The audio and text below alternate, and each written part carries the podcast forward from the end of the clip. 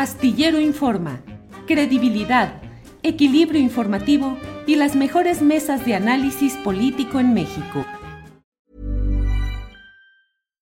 Hey Dave. Yeah, Randy. Since we founded Bombus, we've always said our socks, underwear, and t-shirts are super soft. Any new ideas? Maybe sublimely soft. Or disgustingly cozy. Wait, what? I got it. Bombus. Absurdly comfortable essentials for yourself And for those facing homelessness. because one purchased equals one donated. Wow, did we just write an ad? Yes. Bombas. Big comfort for everyone. Go to bombas.com slash ACAST and use code ACAST for 20% off your first purchase. Hey, it's Ryan Reynolds, and I'm here with Keith, co star of my upcoming film, If, only in theaters, May 17th. Do you want to tell people the big news?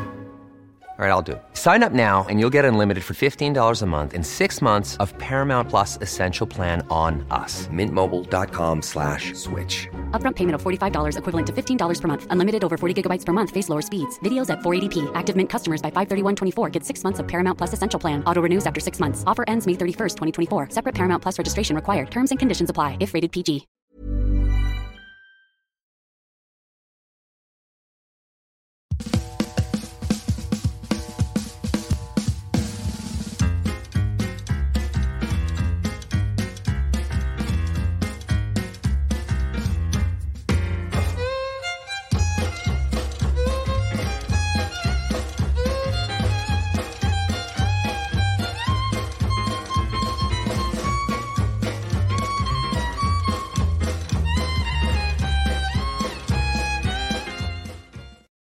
Hola, gracias por estar presentes en Astillero Informa.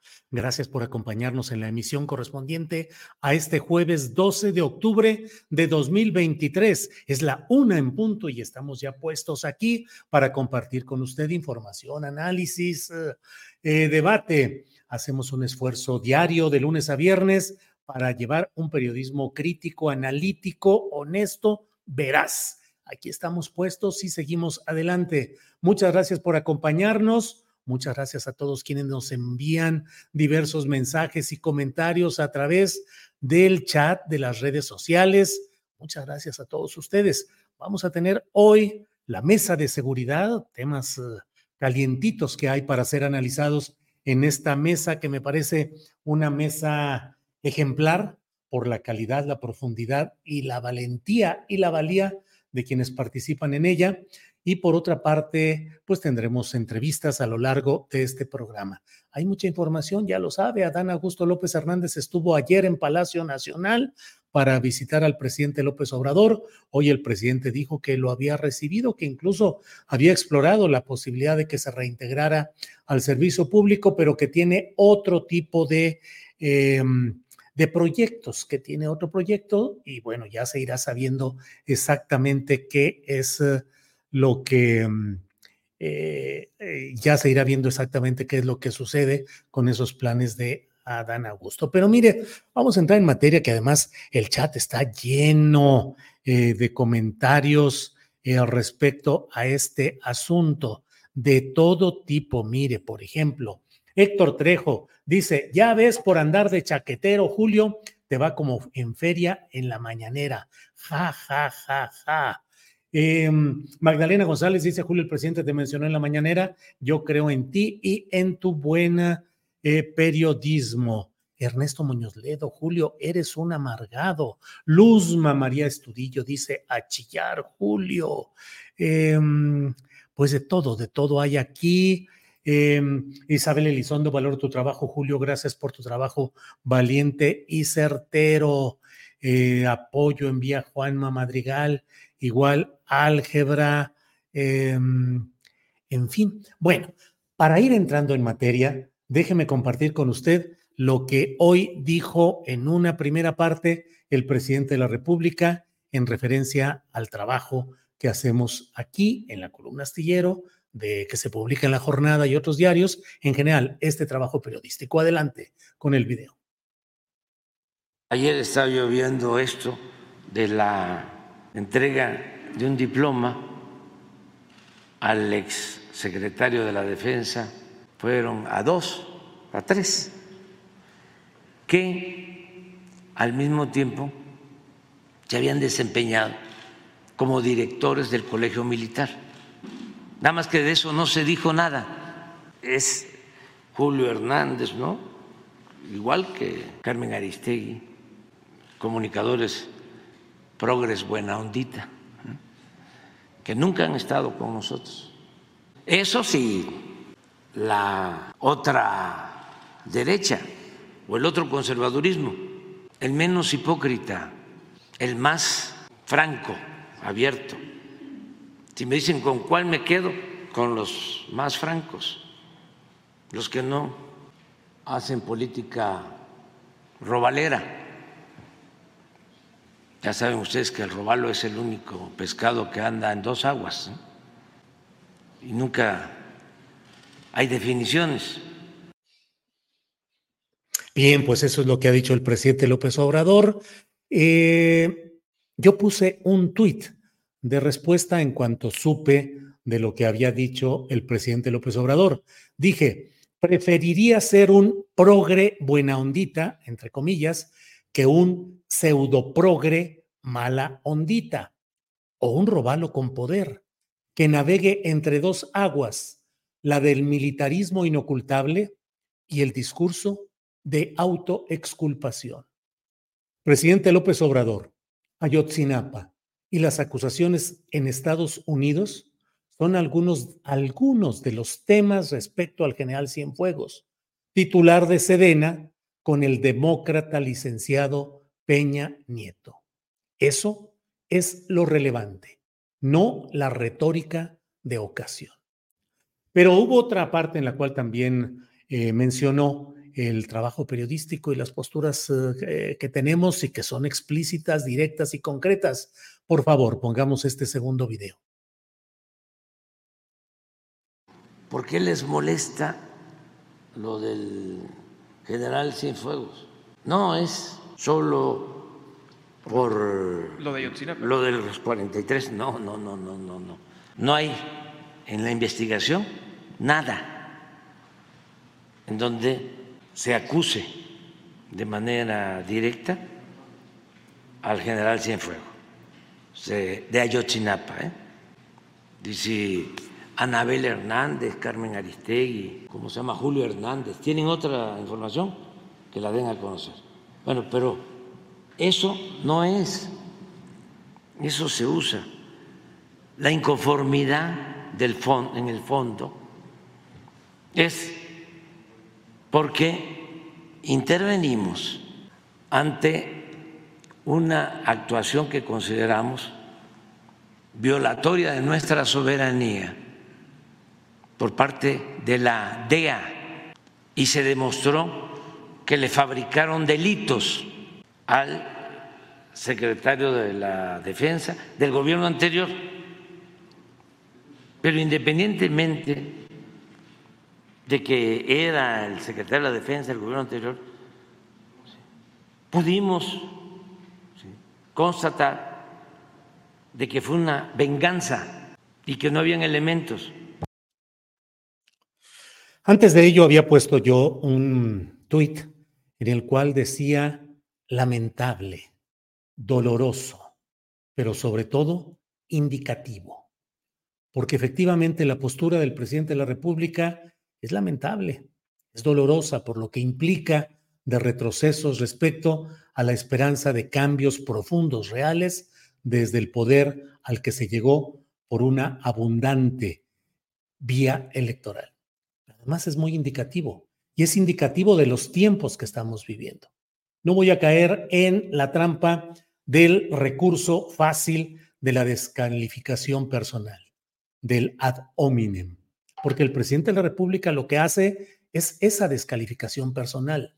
No está debatiendo ideas, no está debatiendo, no está refutando. Dice que su percepción es una y en el fondo lo que está haciendo es exculpar al ejército, a las Fuerzas Armadas y deshacer todo lo que él mismo había promovido y construido en la expectativa de una profundización en la búsqueda de verdad y justicia respecto a los poderes del pasado, que hoy son tan bienvenidos y tan aplaudidos, poderes del pasado que han seguido manteniendo eh, las complicidades, la impunidad, la mentira en los temas más profundos como Ayotzinapa, como la guerra sucia, por decir solamente dos de ellos.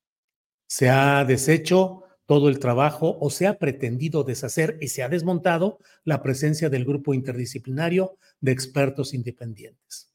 Se han retirado ya los investigadores de la Comisión en Búsqueda de Verdad y Justicia respecto a la guerra sucia.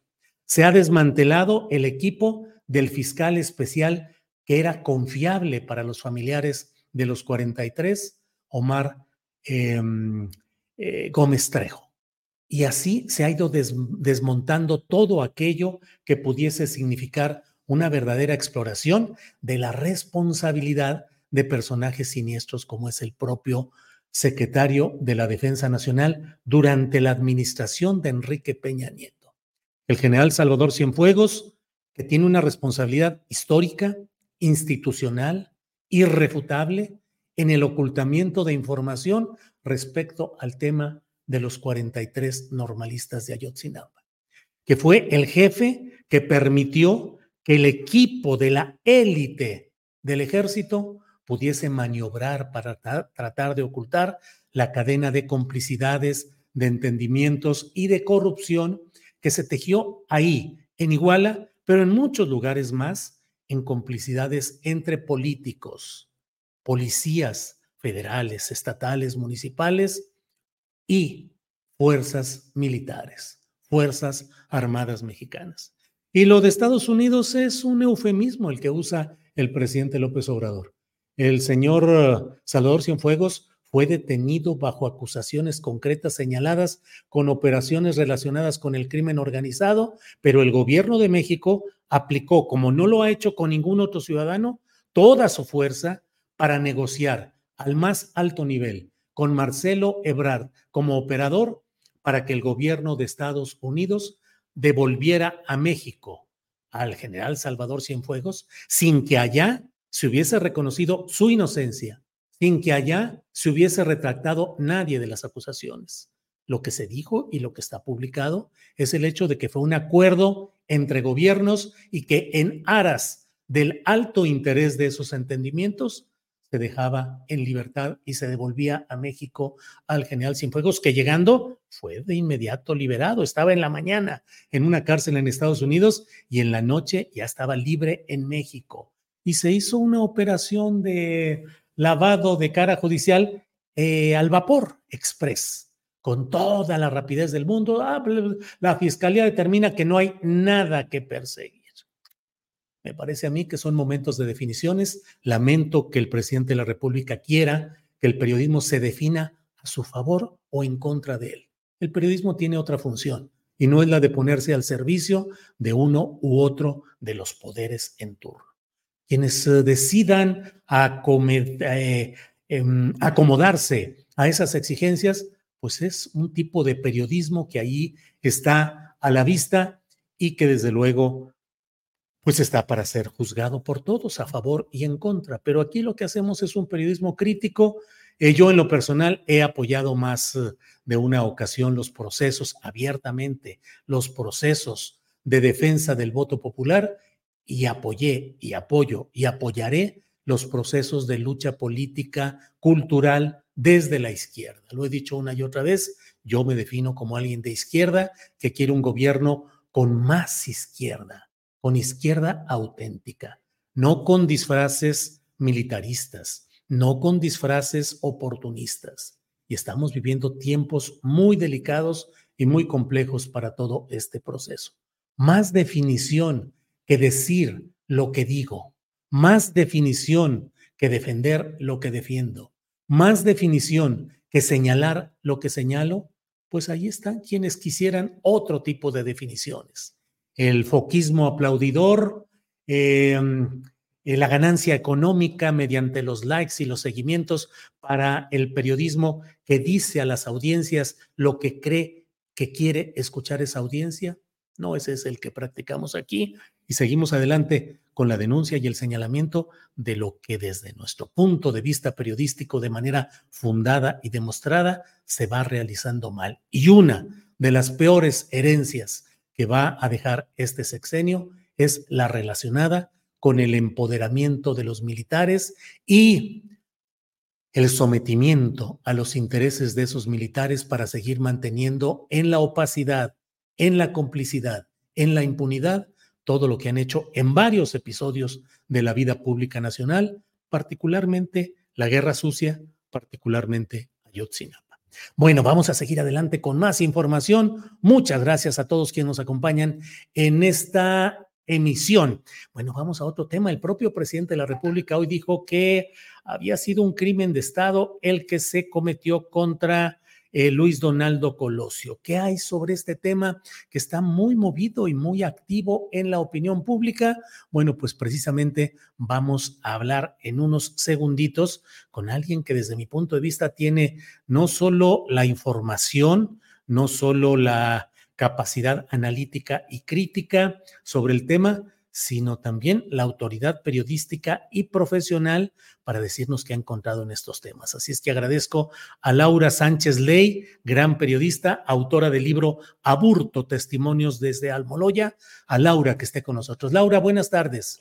Julio, buenas tardes, ¿cómo estás? Sí, el libro que es el prólogo lo escribió Julio, así que acá estamos los dos.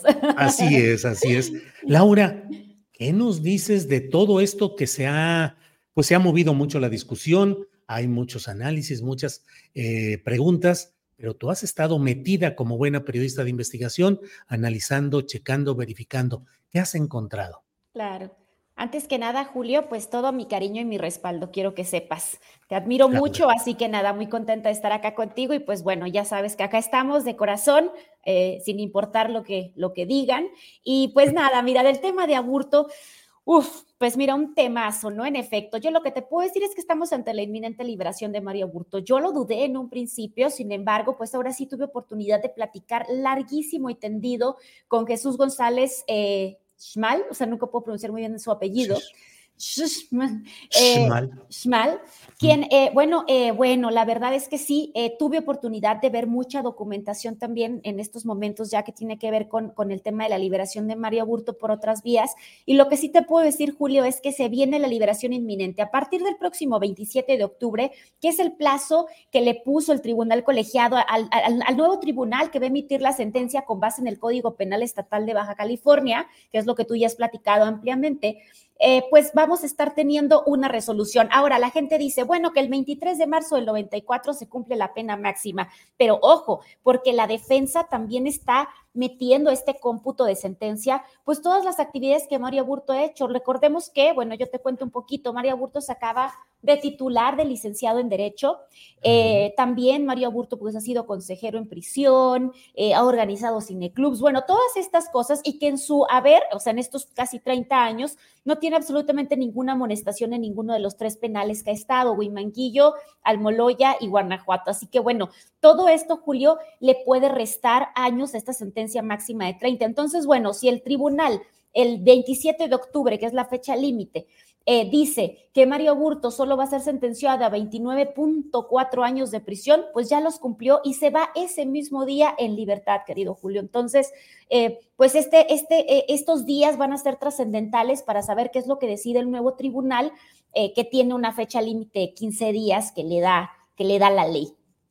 Laura, y ha habido mucha, incluso hasta disputa por quién ha promovido exitosamente eh, todo este tema de reactivar o volver a analizar y reorientar el tema jurídico judicial de Mario Aburto. Entre la CNDH, el propio González Esmal, ayer entrevisté a, eh, a quien fue titular del eh, Instituto Federal de la Defensoría, Pública. Sí, así es, Anetzaí Sandoval.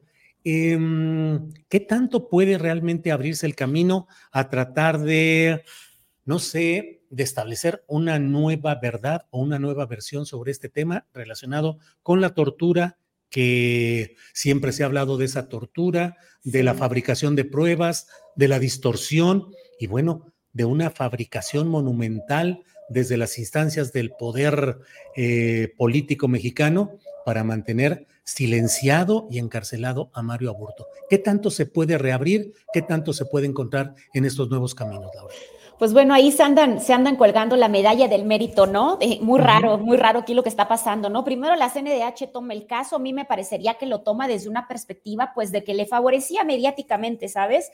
El caso Burto, y tú lo sabrás, y, yo creo que me darás la razón, pues de repente se retoma en momentos muy estratégicos, ¿no? Sobre todo en temporada que tiene que ver, pues, con cuestiones políticas y que involucren al PRI. Así que para mí, en ese momento, pues, se retoma el caso Colosio desde la Comisión Nacional de Derechos Humanos, por ahí hasta sacaron un comunicado en su momento ahí diciendo que lo que yo decía no era cierto, eh, que tiene que ver con esto, ¿no? Con una cuestión también política. Y, eh, y bueno, de ahí recordemos que el propio eh, Jesús González pues sale de la Comisión Nacional de Derechos Humanos y se va con el tema hacia la Defensoría Pública Federal, ¿no? Que es realmente el área que está litigando. En estos momentos hay dos recursos, Julio. Eh, no solamente es este amparo con el que se invalida la sentencia de 45 años en el fuero federal, sino que actualmente hay, una, hay un amparo que está por resolverse en diciembre que tiene que ver con la tortura y por ahí voy a, a responder lo que, me, lo que me decías.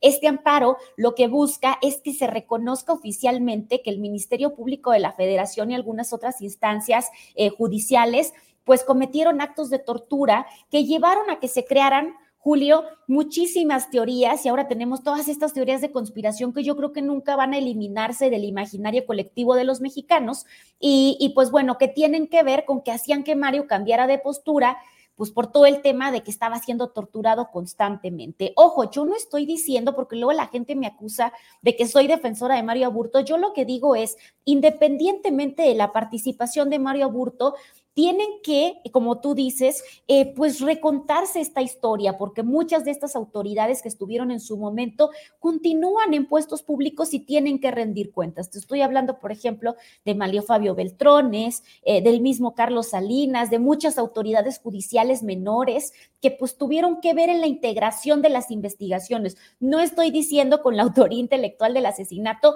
sino con todas las porquerías que se cometen en el proceso, Julio, porque pues ahora sí que esto fue de y lo voy a decir así textualmente, ¿no? De, de armar un caso a, madrazos y macanazos, ¿no? Que fue lo que pasó torturando al, al, mismo aburto y a otras personas que después fueron exoneradas, ¿no? Que ya ha habido exonerados en el camino. Otón Cortés, bueno, que murió justamente producto de las torturas que le propiciaron cuando una fiscalía inventó un hombre, imagínate, dijo que soñó que vio Tom Cortés y por eso lo acusó, ¿no? de veras, esto es, cierto, Julio. Entonces, eh, se vienen dos historias nuevas que me parece interesante. Una, pues son los resultados de la, de la Fiscalía Especial que está eh, tratando de esclarecer el tema de la tortura. La Fiscalía de Gertz Manero abre una, reabre una carpeta de investigación de agosto de 1994, que es una denuncia que el mismo Aburto hace sobre pues la tortura que vivió. Entonces tenemos que esperar los resultados de esta investigación y ahí tenemos una nueva una nueva historia, ¿no?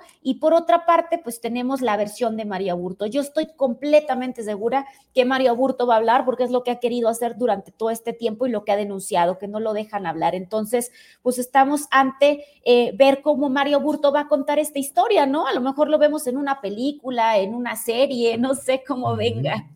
Claro, claro. Ahora, Laura, en, en el propio proceso de, de Mario Aburto, eh, ¿cómo entender o cómo, ayer lo platicaba con Netzaí Sandoval, cómo asumir que lo esencial para llevar un proceso, que es desde qué punto de vista jurídico, desde qué partidero vas a arrancar, lo hubieran hecho mal y que prefirieron la opción de lo federal que era la sanción más alta, y no lo estatal, que era un homicidio cometido en Baja California, que debería ser juzgado por las leyes, los códigos y con las sanciones previstas en Baja California. Toda una, eh, una serie de hechos fiscales especiales, investigaciones, los tomos enormes que tú los has revisado una y otra vez. Dice hoy el presidente de la República, fue un crimen de Estado. ¿Coincides con ello? Sí, yo coincido con la versión del crimen de Estado, pero sobre todo, Julio, con una cosa que, que, yo creo que tiene mucho que ver, más que a nivel judicial, más que a nivel papeleo, es el contexto en el que, en el que deciden llevárselo a la federación. Recordemos, Julio, que en Baja California había, ganado el primer gobernador panista, Ernesto Rufo Appel. Entonces, eh, pues era básicamente dejarle el caso y que se colgara la medalla el gobierno panista, la administración panista. Entonces, el mismo Rufo lo, me lo dijo en algún momento, me arrebataron la investigación porque, pues, imagínate, imagínate qué iba a ser que que el PAN esclareciera el asesinato del candidato presidencial del PRI, ¿no? Entonces deciden llevárselo a la federación para que sea el propio PRI quien tiene manejo y control de estas fiscalías especiales, ¿no? Toda la gente que pasó por las fiscalías especiales, pues eran priistas de antaño, ¿no? Alineados totalmente al presidencialismo en turno. Entonces, eh, pues Julio, eh, esto es lo que, lo, que, lo que yo creo con respecto a por qué se lo llevan de ese lado, ¿no? El tema, el tema del caso Colosio y pues ahora hay que, hay que ver cómo se resuelve. Pero mira, esta, este caso justamente y esto que pasó es el vivo ejemplo de cómo eh, pues se malintegran las investigaciones y con lo que termina es con que se tienen que reponer los procesos. Le va a ir bien al gobierno, Julio, porque este caso pues ya el amparo le marca la libertad, pero imagínate que le hubiera marcado que se, que se tuviera que reponer todo el proceso judicial por irregularidades. ¿Cómo contactas a los doscientos y tantos testigos? ¿Cómo recolectas todas las evidencias que se están pudriendo en el juzgado? Yo tuve oportunidad de verlas. Ahí están echadas a perder, no están en un archivo especial. Siempre nos mintieron. Nos dijeron que estaban en el Archivo General de la Nación y no es cierto. Estaban en el juzgado primero de procesos penales del Estado de México, que es el mismo que iba a dictar la sentencia y pues ahí se está pudriendo. Ahora, eh, ¿cómo te imaginas el primer día de libertad de Mario Aburto? ¿Cómo es él en lo interno? ¿Cómo crees que asumiría esos primeros pasos en libertad? Qué difícil, qué difícil. Justo es una de las cosas que yo platicaba con la defensa y con otras personas cercanas al caso y les digo, bueno, va a salir, vamos a ponerle el 23 de marzo de 1994, el 24 de marzo de 1994 del penal de Guanajuato ¿Y qué de va 2024. A pasar? De 2024, perdón. ¿Y qué va a pasar? ¿No? Porque, bueno, recordemos que Mario Aburto, Julio, no tiene familia acá. Toda su familia está exiliada políticamente, son exiliados políticos en Estados Unidos. Viven en Long Beach y ellos no cruzan a México por cuestiones también de papeleo que tiene que ver con este asilo político. Entonces, ¿qué se viene para él es una persona que no tiene absolutamente nada, digamos que sale, entra un Mario de 22 años y sale un Mario de 50 y tantos años, ¿no? Eh, entonces, ¿qué, ¿qué, va a pasar? ¿no? Yo lo que sí estuve platicando con algunas personas cercanas es que, pues, eh, pues lo que quisiera es reunificarse con su familia en Estados Unidos, pero pues también recordemos que los procesos de asilo son complejos, entonces creo que en estos momentos alguien eh, tiene que asumir la responsabilidad de esto, porque pues no es un, no es un preso cualquiera, no es un preso cualquiera, Julio, ni, ni, ni va a ser una persona que se puede salir y va a salir a, a meserear o a o, a cocinar o, a hacer el oficio que sea. Claro. Laura, y eh, en todo este tramo que tú has visto y que has eh, revisado con agudo sentido periodístico, está, y ya lo hemos platicado en otra ocasión, pero ahora que pareciera ya estar muy encaminada la libertad de Mario Aburto, hemos platicado acerca de su textura personal, espiritual, literaria incluso, de su proclividad a pues a ser un buen hombre en las circunstancias en las cuales vive. ¿Cómo lo ves? ¿Cómo percibe él todo lo que él considera una terrible injusticia en su contra? ¿Y qué tanto el espíritu y el corazón quedan dañados o pueden superar esas cosas, Laura? Mira, Julio, te, voy a adelantar a ti. Yo tuve oportunidad de ver el protocolo de Estambul y es terrible, es tremendo. Es una persona que sale, para empezar, con una gran cantidad de padecimientos físicos, productos de eh, crónicos degenerativos de la tortura a lo que fue sometido, ¿no? Te puedo contar algunas cosas, por ejemplo, eh, terribles dolores de cabeza, migrañosos productos de una lesión que le quedó en la cabeza, eh, una, una, una, cojera, un, dolor terrible de espalda, también porque le, fracturaron vértebras cuando fue detenido, una persona que ya no ve, no ve, no ve mucho, muy envejecido por, por todo este problema y con algunas pues cirugías de, de, que, fue, que representaron pues un riesgo para, para la vida de Mario Aburto. Yo creo que sale un Mario Aburto muy triste. Este protocolo, por ejemplo, decía y muy dañado, decía que eh, Mario Aburto eh, pues eh, tenía muchos sentimientos de sentir que, que, no merecía, de culpa, ¿sabes? Como, como, y una depresión, ¿no? Una depresión severa también. Entonces, creo que es una persona, por eso te digo que, no será fácil la reinserción, aunque creo que por primera vez en este punto, según lo que yo tuve oportunidad de platicar ya con el círculo cercano de, de Aburto, es que eh, pues sale muy esperanzado, en estos momentos sí tiene esperanzas de salir, eh, es la primera vez, él había rechazado todos los a todos los defensores de oficio, pues hasta que llegó eh, este, esta nueva Defensoría Pública que finalmente va a lograr la libertad. Laura, pues muchas gracias por la amabilidad de tomar esta llamada. Cierro solo preguntándote, ¿crees que deben preocuparse Carlos Salinas de Gortari y Manlio Fabio Beltrones Rivera? No, no creo, Julio, no creo que deban preocuparse. Mira, es muy complejo que la cadena de mando llegue hasta ellos, imagínate. Eh, durante, durante los interrogatorios de Mario Burto, pues hubo antes 50 personas, antes de que Mario Fabio Beltrones llegara. Yo no creo, yo creo que hay cuestiones muy políticas también. Eh, por ejemplo, cuando fueron las elecciones del Estado de México, se filtra que en los interrogatorios, pues se está preguntando por la participación de Mario Fabio Beltrones, que sí se les estaba preguntando en esta nueva fiscalía. Entonces, pues yo creo que van, eh, la realidad, mira, es que yo no creo que haya una orden presidencial para liberar a Mario Aburto, pero tampoco creo que eh, haya una fiscalía realmente dispuesta a llevar a la cárcel estos grandes personajes. Yo creo que se utiliza política y mediáticamente en momentos muy estratégicos. Bueno, pues Laura, a reserva de lo que desees agregar, yo te agradezco mucho que hayas estado con nosotros. No, hombre, Julio, muchísimas gracias. Al contrario, pues estar súper pendientes. A partir del 27 de octubre, pues vamos a ver qué determina finalmente este nuevo, esta nueva sentencia en el tribunal. Bueno, Laura, muchas gracias. Seguimos adelante. Un abrazote, gracias. Igual. Bueno, es la una de la tarde con 29 minutos, una de la tarde con 29 minutos.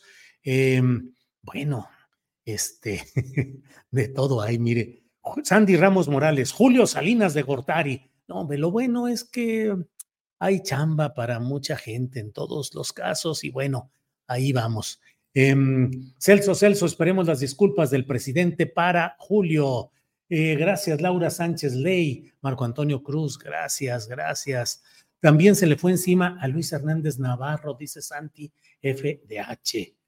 Eso no lo alcancé a ver, pero como Luis Hernández Navarro es el cronista más honesto y más puntual de las luchas sociales desde la izquierda no electoral, coordinador de opinión de la jornada y bueno, pues creo que una de las voces más respetadas en el ámbito de las luchas sociales de la izquierda no electoral, de la izquierda social, que es una de las izquierdas que hay en el escenario político nacional.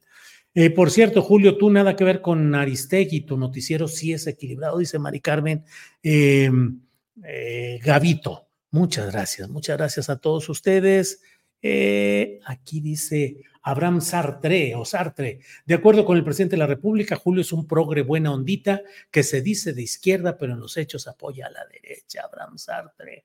Pues bueno, eh, así está. está. Está duro, está cargado aquí todo el rollo. Celso Celso dice fuera los votos de AMLO. Total respaldo, Julio, dice Sergio Peraza. Voy como va cayendo no los estoy seleccionando. Alejandro Tavera, lo de Colosio es para desviarlas de AMLO. Total respaldo, Julio envía Sergio Peraza.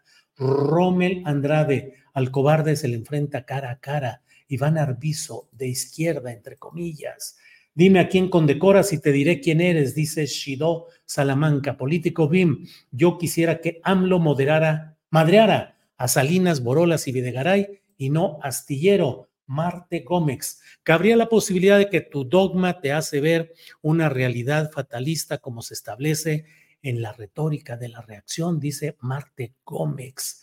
Eh, me decía mi hija, suscríbete. Claro que no. Se ve Julio como bandea, dice LDBB. Daniel Roblesaro, nuestro presidente está ofuscado. El tiempo te dará la razón. Estamos contigo. Gracias, Daniel. Pancho Mora, le faltó a Andrés Manuel tupirle la mañanera Carmen Lira. Se habrá olvidado de cuando. Bueno. Eh, Em, Severiano Jiménez te va a defender hoy, Ravelo, Julio, no te preocupes. Bueno, Carlos Contreras, estamos contigo, Julio. Pablo Polanco, ¿hablaba de Julio o de Luis Hernández? Pues es lo que no sé. Fernanda, a AMLO se le olvida que la izquierda debe ser crítica. Es una lástima que no la acepte cuando es constructiva, no ataque. Bueno, déjeme ver eh, cómo vamos. Eh, vamos a entrar a continuación. Eh, tenemos el video del propio presidente López Obrador sobre el tema de aborto. Vamos a, vamos a pasar este video. No, no, no, no, no, espérenme tantito. Bueno, disculpen ustedes, estoy aquí con varias cosas al mismo tiempo y como somos buena ondita, pues entonces nos ocupamos de una cosa y de otra. O sea, ¿ves? O sea. Bueno, vamos de inmediato a platicar con John Ackerman, que está organizando una... Mm, eh, una serie de conferencias y sobre eso hablamos con John Ackerman, que es director del Programa Universitario de Estudios sobre Democracia, Justicia y Sociedad de la UNAM. John, buenas tardes. buenas tardes, queridísimo Julio. Lo pongo así, ¿verdad? Mejor. Ahí está. Así estás bien, así ya. Ahí está. Aquí estamos en la, en la, Plaza de la Memoria, la Plaza Tlaxcuaque. ¿Qué andas haciendo por allá, John Ackerman? Pues vamos a hacer una entrevista muy interesante aquí sobre la memoria histórica. Este, lo defenderíamos pronto, pero este, este, tenemos que tener mucha memoria en estos días, querido Julio. Un enorme gusto estar contigo, como siempre. Igual, John Ackerman. John, estás preparando una serie de conferencias muy interesantes. ¿Qué nos puedes ir diciendo de lo que están preparando? Mira, estamos muy contentos. Tú sabes, este, dirigimos un pequeño pero muy lindo y potente centro de investigación en la UNAM que se llama el Programa Universitario de Estudios por Democracia, Justicia y Sociedad. Y cada año hacemos un gran coloquio internacional sobre pues, temas claves de la democracia. Este, este año este, va a ser justo al finales de octubre, va a ser el 24, 25 y 26 de octubre en este, el hermoso auditorio Alfonso Caso, en el centro de este, Ceú, en el corazón de Ceú, por las islas. Este, y el tema del coloquio este año es la transición democrática en disputa. Eh, este, y la pregunta en el subtítulo es este, eh, interrupción continuidad, ¿no? o consolidación, más bien es interrupción, consolidación o radicalización. Aquí vamos a rendir homenaje, estamos rendiendo homenaje desde el mismo título a don Adolfo Gili. Él escribió un libro muy importante que bien conoces, que se llama La Revolución Interrumpida, ¿no? que habla sobre los años después de la Revolución Mexicana, los diferentes bandos, diferentes proyectos que iban avanzando, disputando entre sí. Por un lado, por ejemplo, los convencionistas de Zapata y de Villa, por otro lado, los sonorenses, ¿no? este, Carranza, Obregón y, este, y se iba este, haciendo un desenlace, desenlace contradictorio, pero al final de cuentas eh, este, de avance después de la revolución, por supuesto, ya con Cárdenas, etc. Entonces, hoy que estamos viviendo, yo sí estoy de acuerdo que estamos en una cuarta transformación, no creo que es una simple etiqueta, sino es un proyecto histórico, una transformación que está ocurriendo, pero hay muchas disputas dentro o fuera este, a nadie le ha dejado indiferente este momento histórico. Entonces vamos a poner sobre la mesa este, cuáles son los logros, cuáles son las dificultades, cuáles son los retos para el futuro de este, México en general y en particular la transformación democrática. Tenemos conferencistas magistrales de primer orden. Va a estar con nosotros, por ejemplo, el ex vicepresidente Evo Morales en Bolivia, Álvaro García Linera. Él estuvo 15 años con Evo Morales. Él va a una conferencia sobre este tema de las transformaciones democráticas y sociales en América Latina. ¿Qué lecciones podemos sacar de estas experiencias para México? También va a participar el secretario de Hacienda del gobierno federal, el observador, Rogelio este, Ramírez de la O. Él es actualmente eh, responsable de las finanzas públicas, de todas las políticas públicas de desarrollo económico en el país. Este, nos honra mucho que él haya aceptado ser uno de nuestros conferencistas magistrales. Va a participar también la presidenta del Senado de la República, Ana Lilia Rivera, recién electa, este, para mí es una de las representantes más fieles, más auténticas de lo que es la cuarta transformación. Hoy Ana Lidia, una senadora de Tlaxcala, este, que ha luchado desde abajo con movimientos sociales mucho tiempo, este, también va a participar, vi ahí su imagen, este, que le están poniendo un cartel, Ana, este, María Elena Álvarez Bulla, ella es la directora de CONACIT, este, va a hablar sobre la política científica en México, los futuros, el futuro, el pasado, los retos sobre esa, ese ámbito tan importante. Nos visita el rector de la Universidad Veracruzana, Martín Aguilar, que aparte de ser este rector, también es uno de los grandes pensadores y analistas de los movimientos sociales. Él era antes de ser rector este, coordinador, director de este, la Red Mexicana de Estudios sobre Movimientos Sociales. También va a participar Mario Luis Fuentes, él es el presidente de la Junta de Patronos de la UNAM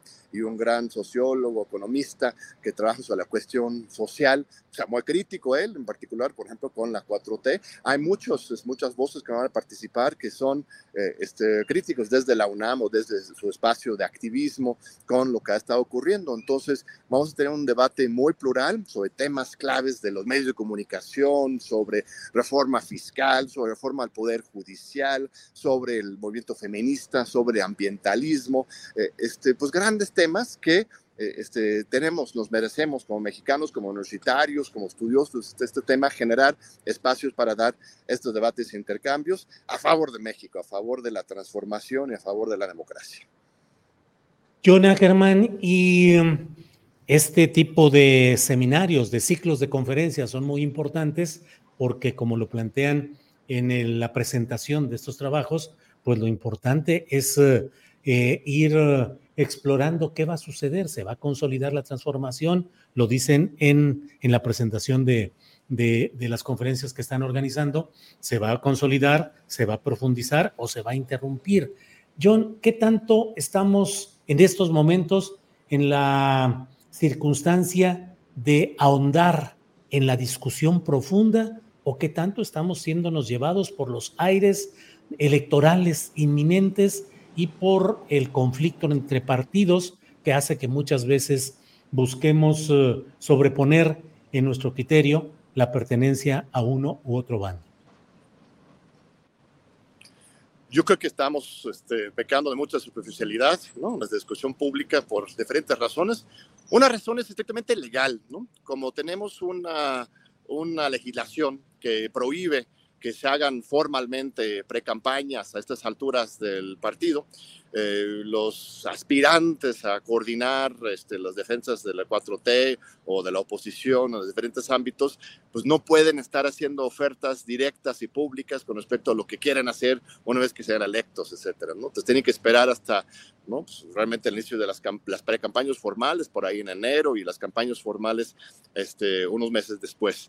Este, entonces eso nos limita, pero no tendría que eh, este, acabar, eliminar Se cortó. ¿Sí me escuchan? Ya, regresó, es que acaba de entró regresar. una llamada. Sí. Perdón, entró una llamada, no tenía ahí este, silenciada la llamada. Pero, este, entonces, la cuestión legal es real, entonces sí es un límite este, fuerte, pero no tendría que pues, ahorcarnos, este, cerrar el debate eh, este, de los dos lados. Yo creo que la oposición simplemente le gusta estar pegando, tirando, eh, este, descalificando a Andrés Manuel. Y dentro de Morena, pues no hemos encontrado espacios para un verdadero debate plural sobre el futuro. Por ejemplo, este, hay una comisión que se nombró en el seno de Morena de redacción del proyecto de nación para 2024-2030. Este, ahí pertenecen muchas grandes figuras, por ejemplo, Lorenzo Meyer, que tuve el, la fortuna de entrevistarlo ayer en La Libre Lucha, este, mi nuevo programa de, de, YouTube, un intercambio muy interesante con él, y hay otras figuras. Este, el problema es que este proyecto, si bien se han hecho consultas muy importantes todo durante el verano, julio, agosto, pues no existe todavía, no, no hay un planteamiento formal de cuál es el proyecto de nación de Morena para el futuro.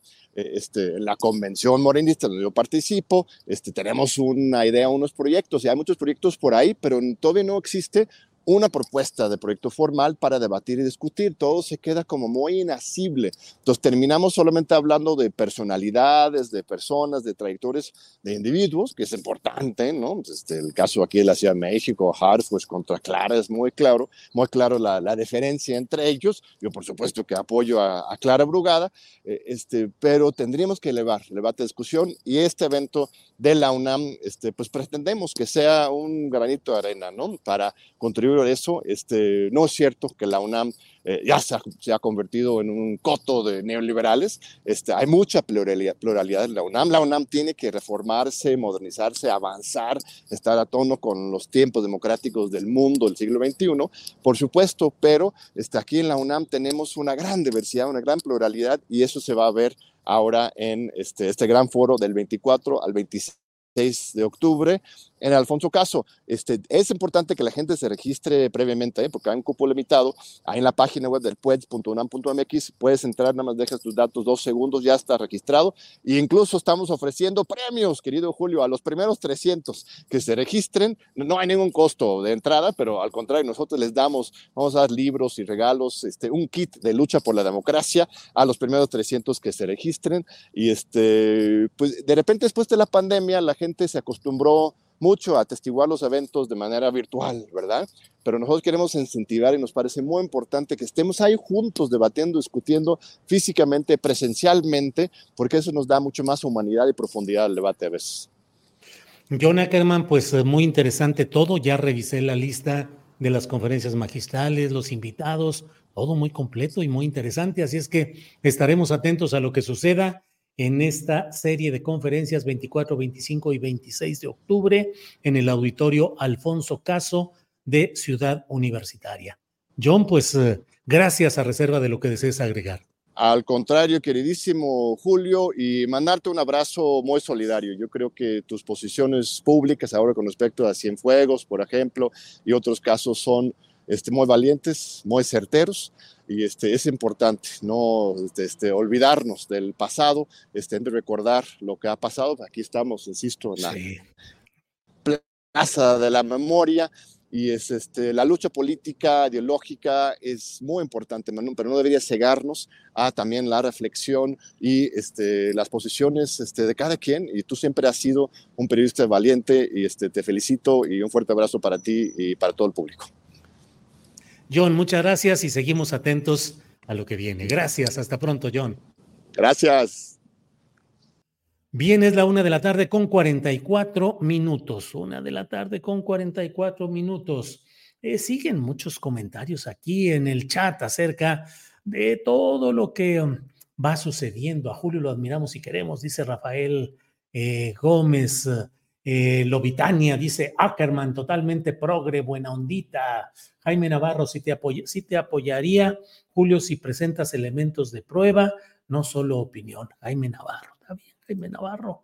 Grogs Blog, la política es el arte de tragar y pone esas cosas sin hacer gestos y el presidentito se está atragantando. Bueno, eso es lo que dice ahí Filadelfo Lara. Pruebas pruebas, quiere decir. ¿Y ahora qué va a pasar con Tomás Herón? ¿También se va a regresar en, las, en los aviones del ejército? Pregunta Marco Meneses.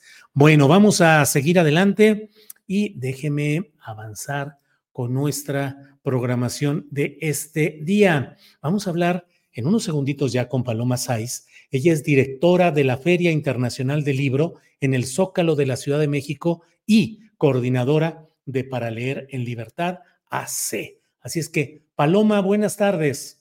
¿Qué tal? Buenas tardes, ¿cómo estás? Bien, Paloma, con mucho gusto de saludarte. ¿Cómo vas? ¿Cómo va la chamba y cómo va la feria del libro en el Zócalo? Mira, la feria va muy bien, ya tenemos todo listo para empezar mañana y bueno, pues con mucho gusto porque yo creo que va a haber muchas actividades para todo, ahora sí que para todo el público, desde niños, adultos, los que sean unos enamorados del periodismo estarán ahí todos, los que sean enamorados de la literatura van a estar ahí, los de historia exactamente igual, y hasta los que quieren discutir políticamente van a estar ahí y van a poder participar. Entonces estamos muy contentos porque mañana empezamos desde las 11 de la mañana y estaremos hasta el domingo 22, todos los días hasta las 9 de la noche. ¿Cómo ha ido evolucionando el interés de los capitalinos por los libros y particularmente por lo que es la Feria Internacional del Libro del Zócalo? Lo pregunto porque siempre hay la, la idea muy estereotipada, pues de que la gente a veces no lee, pero ¿cómo nos va en esta feria que siempre ha tenido montones de gente, editoriales y una presencia muy definida en cuanto a, a la orientación, al enfoque literario? Paloma.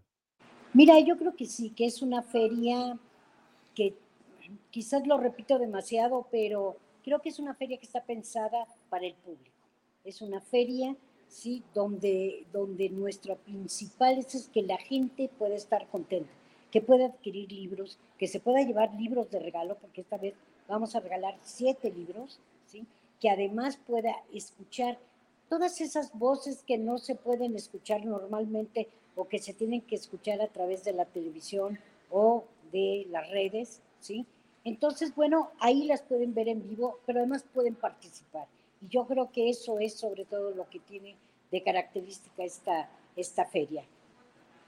Eh, Paloma, ¿qué distingue a la Feria del Libro del Zócalo, además de lo geográfico, lo regional? ¿Qué distingue esta feria de otras ferias que se dan a nivel nacional? Y pienso específicamente la de Guadalajara o la de Monterrey.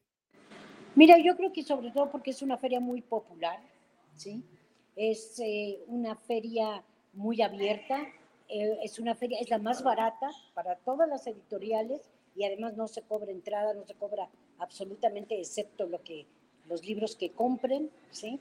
Entonces yo creo que eso es lo que hace la diferencia. Y también una cosa, nosotros programamos la feria pensando en que eh, cada una de las actividades tenga su público que no haya competencia entre eh, unos y otros, porque tenemos que tener tres foros para dar cabida a todas las actividades que queremos, ¿sí? Entonces, bueno, son eh, muy, lo pensamos muy bien para que no se empaten unas con otras, pero además es una feria que tiene música, que tiene cine, que va a tener una exposición de fotografía de autores, de escritores de todo el mundo con que, nos la prestó Alex Waterhouse, que es un gran fotógrafo, y vamos a tener eso, vamos a tener documentales y hemos estado eh, tratando de, de, que sean tres temas los que, los que realmente sean el, el núcleo de la, de la feria.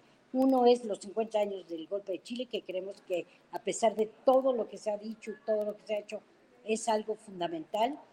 Eh, el avance del neofascismo en México y por otro lado el tiempo de mujeres. Entonces vamos a, pedir que nos cuenten, además de cómo fue el voto femenino en México, además que nos cuenten cómo se organizó la Internacional Feminista hace seis meses en la Ciudad de México con representación de muchísimos países. Entonces yo creo que, que lo que hace la característica es que, bueno, primero el zócalo es el zócalo, es el corazón de nuestro de nuestro país y que es pues el, centro de reunión para poder discutir de todos los temas. Paloma, y además de lo estrictamente literario, ¿qué más tienen en materia, no sé, musical, cinematográfica? ¿Qué, otros, qué otras cosas habrá? Mira, dentro del de, tema de los documentales, vamos a tener varios documentales sobre el tema de los, de los 50 años del golpe en Chile, Vamos a tener eh, varios eh, otros documentales sobre temas mexicanos, ¿sí? Pero además yo creo que hay una característica que quiero, que quiero resaltar, es que por supuesto que vamos a tener a Julio Astillero en la feria del, del, Zócalo, ¿sí? Y que como Julio vamos a tener también a varios otros eh, programas que normalmente o bien por internet o bien en la televisión salen y que la gente quiere verlos en vivo, ¿sí? Y entonces, pues bueno, tenemos la fortuna de que nos dijeron que sí y que van a estar y van a estar. Entonces va a estar Julio, va a estar los periodistas, va a estar Ernesto Ledesma, va a estar el Azul Alzaga y, Alina Duarte con el programa de Raíz, van a estar el Chamuco, va a estar eh, Operación Mamut, en fin, van a estar todos los compañeros que realmente les gusta esta feria y que piensan que esta feria es... Eh, pues eso, la feria donde pueden acercarse a la gente. Muy bien, Paloma, pues muchas gracias por esta invitación. Gracias por la invitación que efectivamente estaremos el domingo 22 de octubre de 1 a 3 de la tarde en el Foro Salvador Allende. Nos dices también de Ernesto Ledesma, de Álvaro Delgado y Alejandro Páez Varela, de eh, Azul Alzaga y de otro compañero. Así es que pues va a estar todo muy interesante. Paloma, muchas gracias por, por la organización, mucho entusiasmo por el arranque mañana y aquí estamos atentos a reserva de lo que desees agregar, Paloma. Mira, nada más decirles que yo creo que de verdad es una feria que hay que, que hay que pasearla. Primero van a encontrar además grandes ofertas de libros, que eso es muy importante, pero además van a encontrar, te digo, muchas actividades. Y quiero decirles que mañana inauguramos, eh, empezamos con ópera a las 2 de la tarde, a las 3 de la tarde se hará la inauguración formal y a las, después seguirán los periodistas, pero a las ocho y media vamos a tener un gran concierto con Inti Limani, este mm. grupo chileno que bueno, tan, tan, pues tan cercano a nosotros, que vivimos muy de cerca, como todos estos compañeros tuvieron que salir huyendo cuando el golpe en Chile. Así es. Pues muchas gracias, Paloma, y estaremos atentos y nos vemos el próximo domingo 22, allí en la Feria Internacional del Zócalo. Gracias, Paloma. Muchísimas gracias a ti, Julio, y por aquí nos vemos. Así será. Gracias. Bien, es la una de la tarde con 53 minutos. Efectivamente, le invitamos a que nos acompañe el próximo domingo 22 de octubre, que vamos a estar en el Foro Salvador Allende, acompañados de un buen número, los eh, que podamos, somos muchos quienes participamos en las mesas de análisis, simplemente en las puras mesas de análisis somos tres por día de lunes a viernes, 15 personas. Algunos no van a poder estar, como Horacio Franco, que estará en Durango, eh, Juan Becerra Costa, que va a estar en, Oaxaca, eh, Guadalupe Correa Cabrera, que está, eh, como es su trabajo, está dando clases en una universidad de Estados Unidos, y algunos otros compañeros, un par más de ellos que tal vez no puedan llegar, pero en general, pues van a estar todos quienes participan en las mesas de periodismo de 2 a 3 de la tarde, que es el horario en el que están aquí con nosotros, pero vamos a consumir las dos horas de 1 a 3 del domingo 22 de octubre para hacer mesas de media hora en las que combinemos, digamos, los de lunes con algún otro integrante, si no se completan todos, el lunes en la primera media hora, martes y tantito de miércoles en la segunda media hora, y así cubriremos también la siguiente hora. Em, entonces, bueno, pues ahí estaremos en eh, la Feria Internacional del Libro del Zócalo de la Ciudad de México. Em, bueno, siguen muchos comentarios por aquí, la verdad, muchos comentarios. María del Carmen, ah, Julio, me cuesta entender la postura del presidente, creo que tienes razón respecto al papel de la cúpula del ejército. Mm, Osby Gless, me da risa que se purgan cuando les dan un agua de su propio chocolate. A AMLO y a usted lo digo con respeto porque admiro mucho el trabajo de ambos, pero sí son falibles. Claro que somos falibles. Ni de chiste podría decir que no. Marte Gómez dice, Julio, es hora de que construyas un movimiento de extrema izquierda. Mm, Rayo McWin dice Lobitania, pues si se solidarizan con Julio, por algo será o no. Bueno, sin el apoyo de las Fuerzas Armadas ya hubieran tumbado la 4T, AMLO no duraría ni cinco minutos, dice Enrique C. Sandoval. Bueno, bueno. Buenas tardes, Julio. Lo estarán transmitiendo desde la Feria del Libro, dice María Lourdes. Sí, el 22 de octubre, domingo 22 de octubre. ¿Va a estar Dani Barragán? Sí, va a estar Daniela Barragán. Ya nos dijo que puede estar ahí.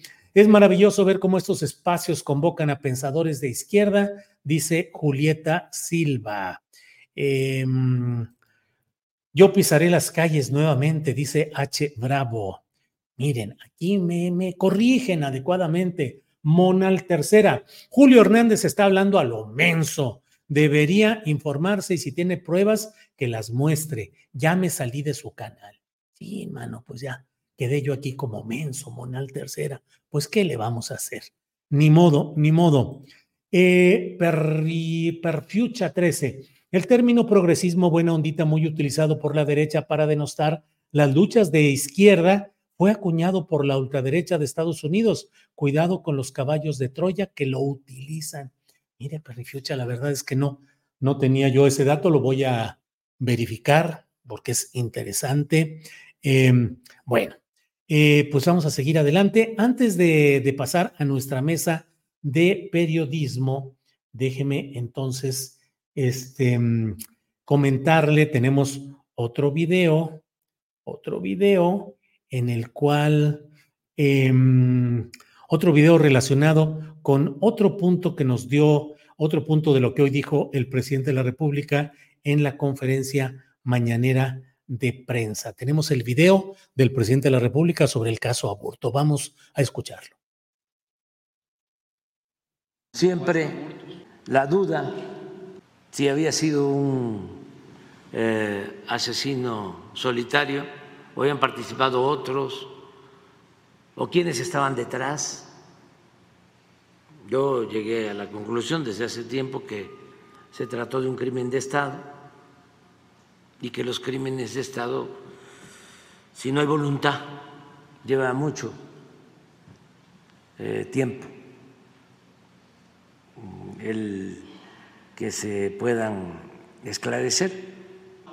Hoy le pedí a la secretaria de Gobernación que vea este asunto y que vea recursos legales tenemos nosotros, porque independientemente de que el señor Aburto tiene derecho a ser eh, protegido por la ley, también no es un asunto nada más legal o jurídico.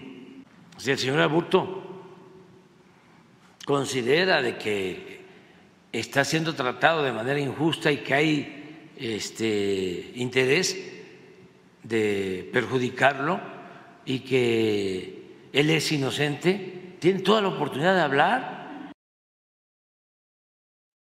Bueno, pues ahí está esta parte de lo que ha dicho hoy el presidente de la República en su conferencia mañanera de prensa.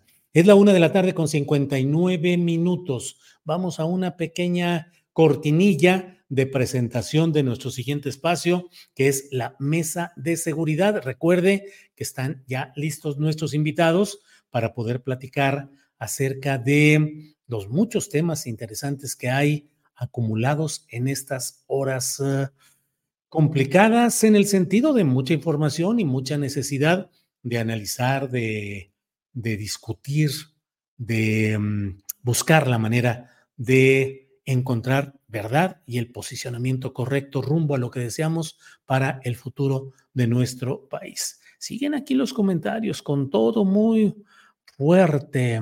Mm, conejita, no es cosa de Ayotzinapan no de sacar esas cosas, pero tampoco de mentir diciendo que es una condecoración. Fue reconocimiento por ser directores del colegio militar, así como se las dieron a otros.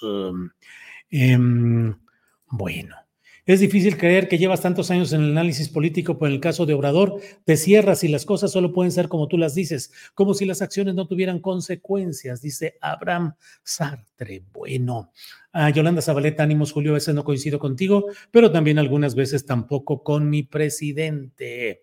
Eh, bueno, pues de todo hay, muchos, muchos, muchos comentarios aquí, algunos de ellos muy repetitivos. Recuerden que basta con ponerlo una o dos veces, porque si no hay castigo incluso por la recurrencia de poner el mismo mensaje una y otra y otra vez.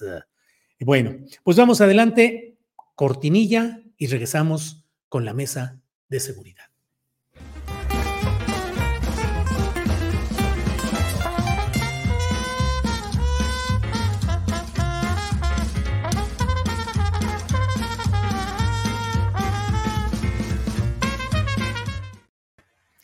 Ya estamos aquí, Víctor Ronquillo. Buenas tardes, Víctor. Hola, Julio. Buenas tardes. Un saludo para el público que nos escucha, para ti y para Ricardo Ravelo, que también veo que ya está con nosotros. Muy bien, Ricardo Ravelo, buenas tardes. hola, Julio. Como siempre, un placer acompañarte los jueves. Saludo a Víctor. Eh, no sé si Guadalupe se va a conectar, pero este, si anda por ahí también saludos y a la audiencia por seguir. Todavía no entra en contacto. Eh Guadalupe, pero está ahí, ahí está ya, mira, déjame nomás, déjame nomás que, que, que ya está, ya está. Guadalupe Correa Cabrera, buenas tardes. Muy buenas tardes a todos, Julio, Víctor, Ricardo, muchas cosas pasando esta mañana, este día. Así es, así es. Igualmente, Guadalupe.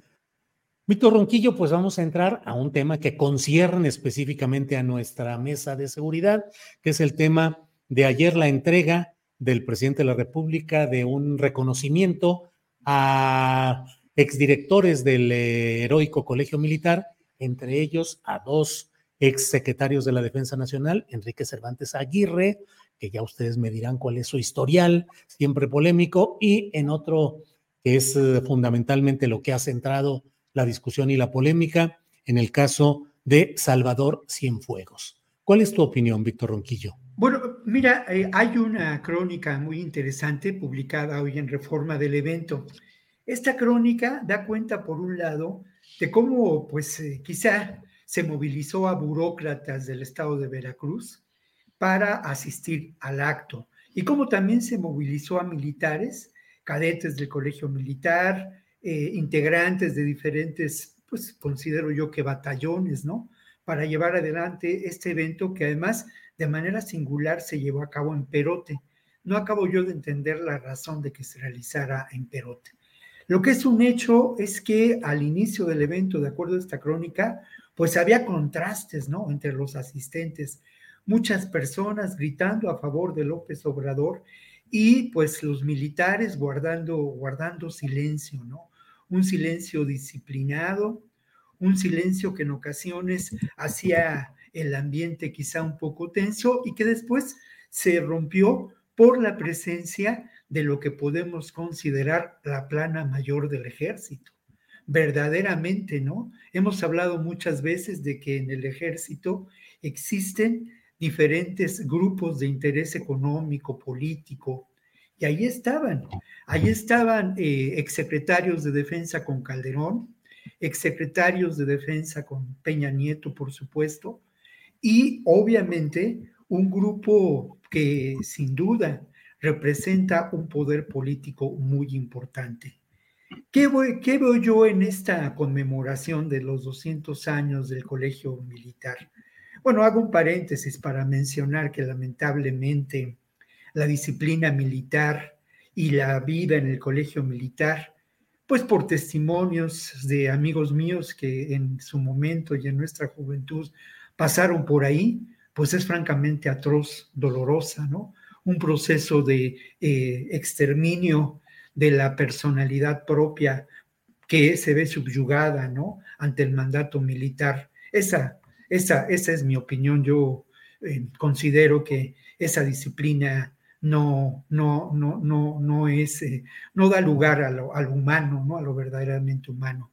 Pero más allá de ello, yo veo en esta condecoración un acto que por fuera y de manera pues eh, evidente parece un acto institucional, pero veo de alguna manera también esta presencia determinante de estas fuerzas políticas que eh, de alguna manera me hacen pensar en algo que yo temo, que en algún momento del próximo presente o del futuro después del 2024, dada la fuerza que ha cobrado el ejército, pues eh, sea de temer que las decisiones políticas fundamentales para llevar adelante la conducción del país pasen por la aprobación de estas fuerzas eh, que constituyen una parte integrante de lo que podíamos considerar los apoyos determinantes al gobierno de la cuarta transformación.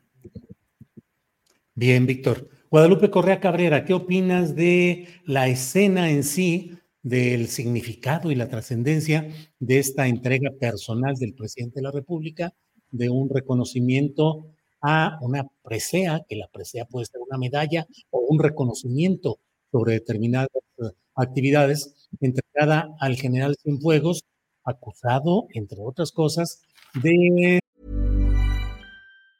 Hey, it's Ryan Reynolds and I'm here with Keith, co-star of my upcoming film, If, only in theaters May 17th. Do you want to tell people the big news? All right, I'll do. it. Sign up now and you'll get unlimited for $15 a month in six months of Paramount Plus Essential Plan on us. Mintmobile.com slash switch. Upfront payment of $45 equivalent to $15 per month. Unlimited over 40 gigabytes per month. Face lower speeds. Videos at 480p. Active Mint customers by 531.24 get six months of Paramount Plus Essential Plan. Auto renews after six months. Offer ends May 31st, 2024. Separate Paramount Plus registration required. Terms and conditions apply if rated PG. Millions of people have lost weight with personalized plans from Noom, like Evan, who can't stand salads and still lost 50 pounds. Salads, generally, for most people, are the easy button, right? For me, that wasn't an option. I never really was a salad guy. That's just not who I am. But Noom worked for me. Get your personalized plan today at Noom.com.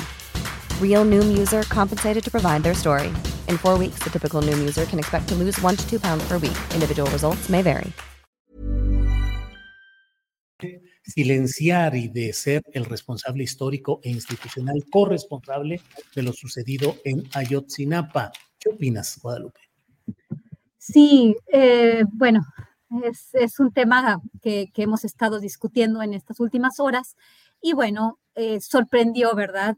Este, de repente ver en los medios esta fotografía y este, esta entrega, ¿no? De este reconocimiento. Claro, eh, como dicen muchos, ¿no? Esto no fue, no es que se le haya eh, este, directamente a él condecorado, ¿no? Por, por su participación tan, tan relevante, sino se estaban celebrando los 200 años del Colegio Militar. Bueno, pero nos llamó mucho la atención este sangoloteo de mano, ¿no? A mí me, a mí me llamó mucho la atención, este, si ustedes ven la, la, la escena, ¿no? Es, eh, creo que ellos se comportan siempre de una forma eh, pues que, que, da ciertos símbolos, ¿no? Y para mí este sangoloteo de mano, eh, pues representó este gran poder que tienen, pues estos generales que, han liderado varias acciones durante diferentes administraciones. Tenemos a las mismas Fuerzas Armadas, a los mismos generales, algunos quizás ya no estén aquí, pero en realidad tenemos a los mismos, a los mismos que eh, perpetraron desapariciones forzadas, que han cometido actos de corrupción, y bueno, ver a Cienfuegos con el presidente, con el sangoloteo de mano, ¿no? En, esta, en este acto protocolario, en, los cual, en el cual el presidente debía estar presente, pero estuvo presente y como bien describió Víctor Ronquillo, pues una presencia militar que, que dice mucho en este momento, donde claro, la, pues, la extensión de las capacidades de las Fuerzas Armadas, que algunos no le quieren llamar militarización, que le dicen que es construcción de la paz, muchos eh, personajes del oficialismo que no han seguido el tema de seguridad, eh, ni el papel que han tenido las Fuerzas Armadas en una llamada guerra contra las drogas. Él fue el general Salvador Cienfuegos, fue acusado en los Estados Unidos de vinculación con el crimen organizado. Yo les recomiendo mucho a la audiencia que lean esta historia de Tim Golden, que se titula en español El caso Cienfuegos, el conflicto que hundió la lucha contra las drogas en México y Estados Unidos, elaborada, este, bueno, publicada en diciembre del 2022, de, en diciembre 12 de 2022 por ProPublica y New York Times Magazine, la revista de New York Times. Es un reportaje larguísimo que me parece le llevó al, al, reportero varios meses, quizás hasta un año de investigación, este, de Operación Padrino y cómo se hicieron las investigaciones y cómo supuestamente, de acuerdo a esta investigación tan larga, sabemos la relación de los medios también con, con, con los gobiernos, ¿no? Pero bueno, una investigación muy larga, aparentemente pristina, que no coincide mucho con el documento que nos filtró a todos el presidente, pero que también supuestamente pues se hizo una una negociación con el gobierno de Donald Trump a sus, allá en un momento muy complicado, ¿no? Donde había un problema electoral fuerte y bueno, se regresa a Cienfuegos, se, ni siquiera se le investiga, este, se nos da un documento completamente redactado, casi todo negro, y bueno, no supimos qué pasó, aparece en la Guelaguetza, muy contento, y ahora pues aparece como un gran general, ¿no? Parece ser que él tiene un poder todavía muy importante de las Fuerzas Armadas, dentro de las Fuerzas Armadas, claro, fue el jefe de las Fuerzas Armadas en un momento en el cual se, pues, se robó muchísimo, muchísima gasolina, como nunca nos hubiéramos imaginado, en un momento donde se, se quería pues, desarticular todo lo que fue petróleos mexicanos en el marco de la reforma energética. El huachicoleo en esas magnitudes no es posible sin una participación directa o indirecta con la venia simplemente de las Fuerzas Armadas, porque ellos son los que resguardan las eh, instalaciones estratégicas del país. Ya lo hemos dicho muchas veces, qué pasó con la banda perimetral del ejército, eh, del, aeropuerto, que ya no se construyó. eh, alegatos de corrupción a máxima este, bajo el general Cienfuegos y bueno, Ayotzinapa. Este, esta verdad histórica eh, que, se plantea desde, desde la Secretaría de Gobernación, la Fiscalía General de la República, sin el grupo de expertos independientes, supuestamente pone en su lugar a algunos generales y algunos miembros de las Fuerzas Armadas. Sin embargo, sabemos que en casos como este y en casos de una construcción de una mentira histórica que viene desde, pues desde las altas esferas del gobierno, todos deben de estar coludidos y eh, no se puede pensar en lo que pasó sin la venia del secretario de la Defensa Nacional. Entonces, llama mucho la atención que el presidente pues se ha songoloteado con la mano, ¿no? El jefe de las Fuerzas Armadas se presenta en un acto protocolario que pues sí iba a levantar muchas cejas, las levanta, no solamente él, sino también otro ex este, secretario de la Defensa Nacional, Enrique Cervantes Aguirre, con sus muchas controversias como la participación en la guerra sucia, eh, implicado en la operación Casablanca que llevó a cabo el gobierno de Estados Unidos. No se hizo el mismo eh, no, no, no, no, no se arrestó supuestamente para no debilitar, desestabilizar a México, ¿no? Porque él este, fue una operación en contra del lavado de dinero proveniente del cartel de Juárez. Y bueno, sabemos lo que fue la guerra sucia, este, las matanzas de campesinos mediante los vuelos de la muerte. Entonces sí tenemos un presidente que saluda y condecora a, personajes que, han estado envueltos en grandes, eh, más que controversias, ¿no? Y bueno, en el caso de Ayotzinapa, eh, tenemos una participación de sus muchachos ¿no? en, en, un, en, una masacre de, de, magnitudes impresionantes. ¿no? Entonces el presidente da la impresión de que se está plegando con las Fuerzas Armadas y que eh, atiende órdenes. Bien, Guadalupe, gracias. Ricardo Ravelo, tu opinión sobre esta, este episodio, este momento de la entrega del reconocimiento por parte del presidente López Obrador al general Cienfuegos. Ricardo pues, simplemente se, reconoce, se condecora a criminales, este, militares que están bajo el, cuestionamiento, en este caso, independientemente de la, de la, de la celebración por los 200 años del heroico colegio militar, y lo que llama la atención es que se le, me voy a centrar en las figuras de Salvador Cienfuegos y del general también eh, Cervantes Aguirre, Enrique Cervantes Aguirre, dos personajes que en su momento se les relacionó con el crimen organizado, eh, con matanzas, desapariciones. Eh, en el caso de Cervantes Aguirre, basta recordar nada más eh, aquel episodio en el que él estuvo en el ojo del huracán, con la negociación que presuntamente había llevado a cabo el cártel de Juárez y los altos mandos del ejército, o la Sedena en este caso, para que dejaran de perseguir a Amado Carrillo Fuentes, el Señor de los Cielos, este, presuntamente muerto, de acuerdo con la versión oficial, en 1997. Eh, hubo varias reuniones este, de abogados y gente del cártel de Juárez, precisamente adentro de las instalaciones de la Sedena, con altos mandos militares, que encabezaba Cervantes Aguirre, y que estaban llevando a cabo negociaciones con esta organización criminal que en ese momento eh, gozaba de una pujanza enorme. Este, nadie sabe realmente qué pasó con Amado Carrillo, pero prevalece la, la duda de que este narcotraficante eh, no murió, sino que fue, fue trasladado a otro país después de estas negociaciones, en las que también tuvo conocimiento el propio Líbano Sáenz, que entonces era el secretario particular de Ernesto Cedillo.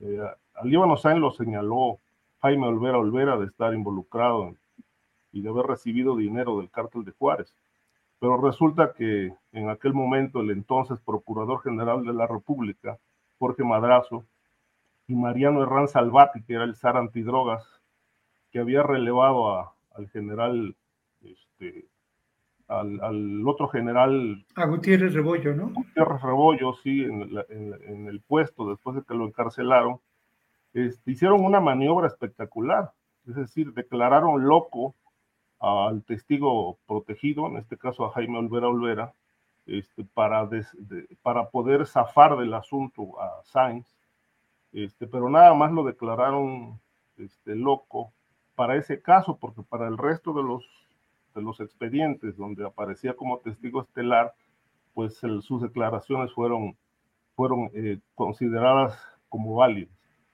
Este, esa, esa es una breve, una breve historia que implicó en su momento a Cervantes Aguirre en el sexenio de, Ernesto Cedillo.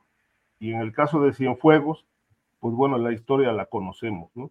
Eh, fue detenido en Los Ángeles, acusado de servir a los intereses de una célula de los Beltrán Leiva, pero también se le vinculó con el asunto de Ayotzinapa, como lo mencionó este, Guadalupe, pero el presidente se ha encargado de limpiarle la imagen, ¿no? solamente intervino ante el gobierno de Estados Unidos para que lo liberaran, lo regresaran a México, le limpiaron la imagen, la PGR simuló que hizo una investigación cuando en realidad pues, lo, que, lo que se llevó a cabo fue una revisión del expediente de la DEA, el cual fue descalificado y posteriormente pues le negaron el ejercicio de la, de la acción penal y ahora pues se le reconoce, se le condecora, se le entrega una presea a quien pues presuntamente fue parte de la operación para este crimen de Estado que fue la desaparición de 43 estudiantes en Iguala Guerrero en 2014. De tal manera que, bueno, pues estamos ante qué? Ante una farsa. Eh, se condecora a presuntos autores de crímenes de Estado, de personajes de la milicia vinculados al crimen. Este, pues este es el ejército y esta es la farsa política de la 4T. Gracias, Ricardo. Eh, Víctor Ronquillo, eh, desde luego, si quieren abundar sobre este tema o los demás que vamos a abordar un poco más adelante, ya saben que pueden intercambiar puntos de vista o regresar a algún tema de los que estamos hablando. Pero bueno, eh, Víctor Ronquillo, la entrega de esta, este reconocimiento al general Salvador Cienfuegos se produce al mismo tiempo que se da a conocer que investigadores de la Comisión de la Verdad eh, renunciaron a seguir adelante porque señalaron que los miembros del ejército ocultan, eh, mutilan, eh, distorsionan la búsqueda de más documentos relacionados con la guerra sucia específicamente. ¿Qué opinas de este punto, Víctor? Bueno, lo primero que hay que decir es que se trata de parte de un proceso, ¿no? Que las cosas no son blancos y negras, que las cosas son grises, que hay diferentes expresiones de la realidad en este proceso. Yo tuve ayer eh, la suerte de estar en el evento en que se presentó el primer informe de actividades de la comisión. Hay un nombre muy largo, pero de la, de la comisión de la verdad que se encarga de los crímenes, de las violaciones de los derechos humanos correspondientes a la guerra sucia y años después, que llega hasta los ochentas, ¿no? En ese informe yo tuve ocasión de preguntarle a Encinas si estamos ante un proceso de justicia transicional, que de alguna manera se da en relación a dos casos fundamentales, el caso Ayotzinapa y el caso de la guerra sucia. Encinas aceptó esta realidad que yo comparto, ¿no? Son procesos de justicia transicional que además de manera singular caben dentro de las acciones del Estado, del Estado mexicano. Eh, el informe pues tuvo un carácter en ocasiones burocrático, institucional, pero fue muy interesante porque las los diferentes mecanismos que integran esta Comisión de la Verdad para el esclarecimiento de estos crímenes, pues presentaron lo que se ha logrado avanzar en dos años de investigación. Eh, justamente antes de iniciar o en el momento en que se iniciaba la presentación del mecanismo para el acceso a la verdad y el esclarecimiento histórico, se entregó a Encinas un informe que él, en que él hasta entonces conoció, un informe que se llama Las formas del silencio. Y ese informe presenta ni más ni menos a la opinión pública las diferentes formas de obstrucción que han enfrentado los investigadores en cuanto a la aproximación de archivos del Ejército Mexicano y también del Centro Nacional de Investigación. Un informe contundente, claro, que presenta ejemplos muy fuertes de esta obstrucción.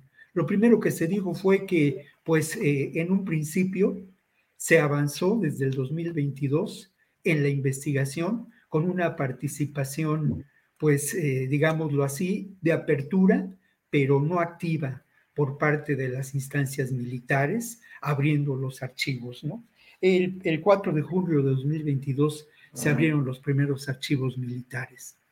Y llama la atención, y bueno, ahora voy a algunos ejemplos, pero llama la atención que precisamente esta, pues, esta actitud de abrir los archivos, si ustedes encuentren la aguja en el pajar, que se ha encontrado en muchos casos, eh, pues eh, cambia y tiene un carácter de obstrucción de la información, por lo menos en el caso del archivo militar de las instalaciones militares de Culiacán, en Sinaloa, cuando se hace la solicitud de eh, información, de archivos sobre lo que fue el combate al narcotráfico en Sinaloa en esos años. A partir de ahí hay un cambio determinante en cuanto a ese archivo y en cuanto a otros, en cuanto a otros archivos.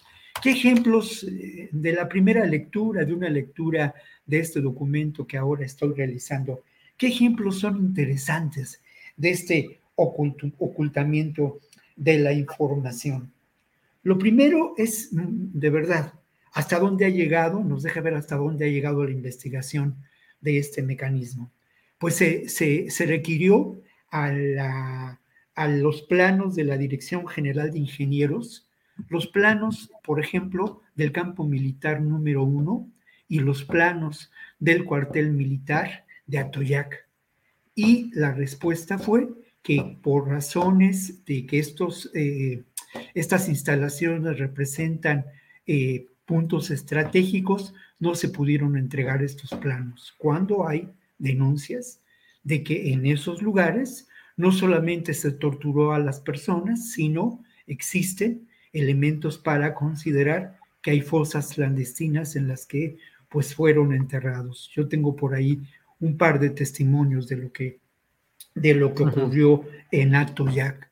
Otro, otro elemento que, que, vale la pena destacar, Julio, se pidió el testimonio de 368 personas, 260, no, 368 personas, a las cuales se les requirió para que eh, pues informaran sobre estos acontecimientos, algunos de ellos todavía militares en activo. También se pidió su hoja, su hoja de servicio y los expedientes laborales. Esta información también se negó, argumentando que esto tenía que ver con el derecho a la información personal. El gran dique para la obstrucción de la información de manera formal es la propia Dirección de Derechos Humanos del Ejército. Pero hay que destacar lo siguiente. Todas estas operaciones de encubrimiento, de cambio de expedientes, de suplantación de la información, se llevan a cabo sin duda por, por quien opera estos asuntos en los distintos archivos militares, pero tienen que ver con la cadena de mando. Quiere decir que hay órdenes superiores para ocultar esta información. Bien, Víctor, gracias. Guadalupe Correa Cabrera, tu opinión sobre este tema del retiro de investigadores de la Comisión de la Verdad que han dicho que mandos militares alteran, obstruyen, destruyen documentos que ellos requerían para esclarecer el tema de la guerra sucia en México. Guadalupe.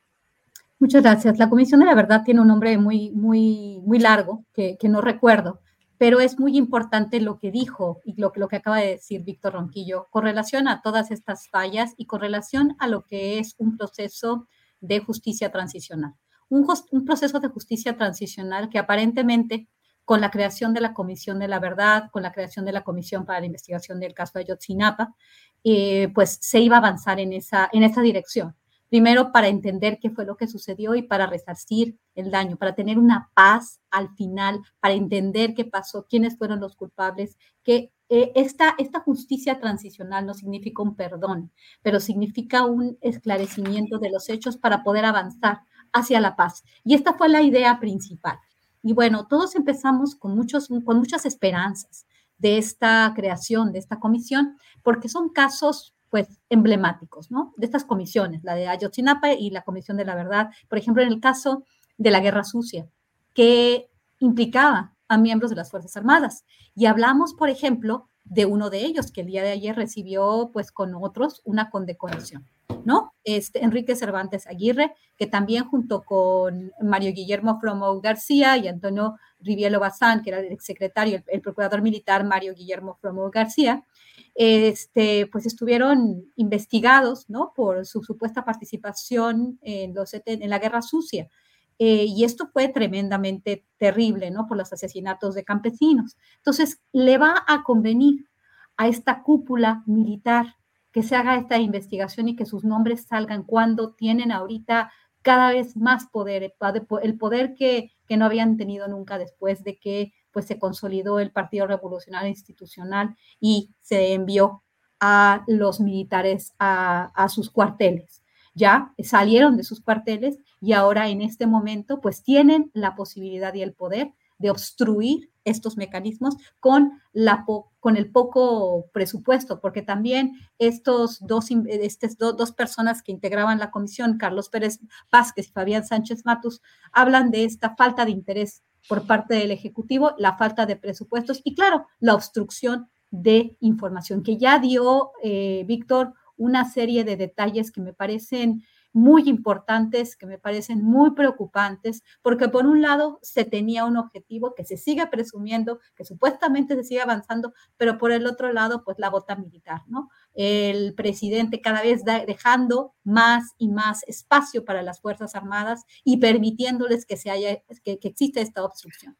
Porque sí, se habló a veces de una cofradía cuando el gobierno mexicano eh, negoció con el gobierno estadounidense la, la, el regreso ¿no? de, de, Salvador Cienfuegos. Se habló de una cofradía. En ese momento no me quedaba tan claro, pero ahora parece ser que sí, porque estos militares que cometieron eh, actos indebidos, e ilícitos, ah, desapariciones forzadas o que participaron en estos actos, obviamente con la venia del jefe supremo de las Fuerzas Armadas, el presidente en, en ese tiempo y obviamente los secretarios de la Defensa Nacional, pues no les conviene que sus nombres estén ahí. Ellos siguen teniendo un papel muy destacado en esta cofradía y, bueno, un papel muy destacado en la vida política del país hoy, de este, cuando el presidente y cuando el presidente se retire, ¿no? En el siguiente sexenio no sabemos quién va a ser el presidente o tenemos tal vez un, una, una idea, ¿no? Pero sí, de nuevo, se vuelve a demostrar el gran poder que tienen que tienen las Fuerzas Armadas en México, cada vez más preocupante lo que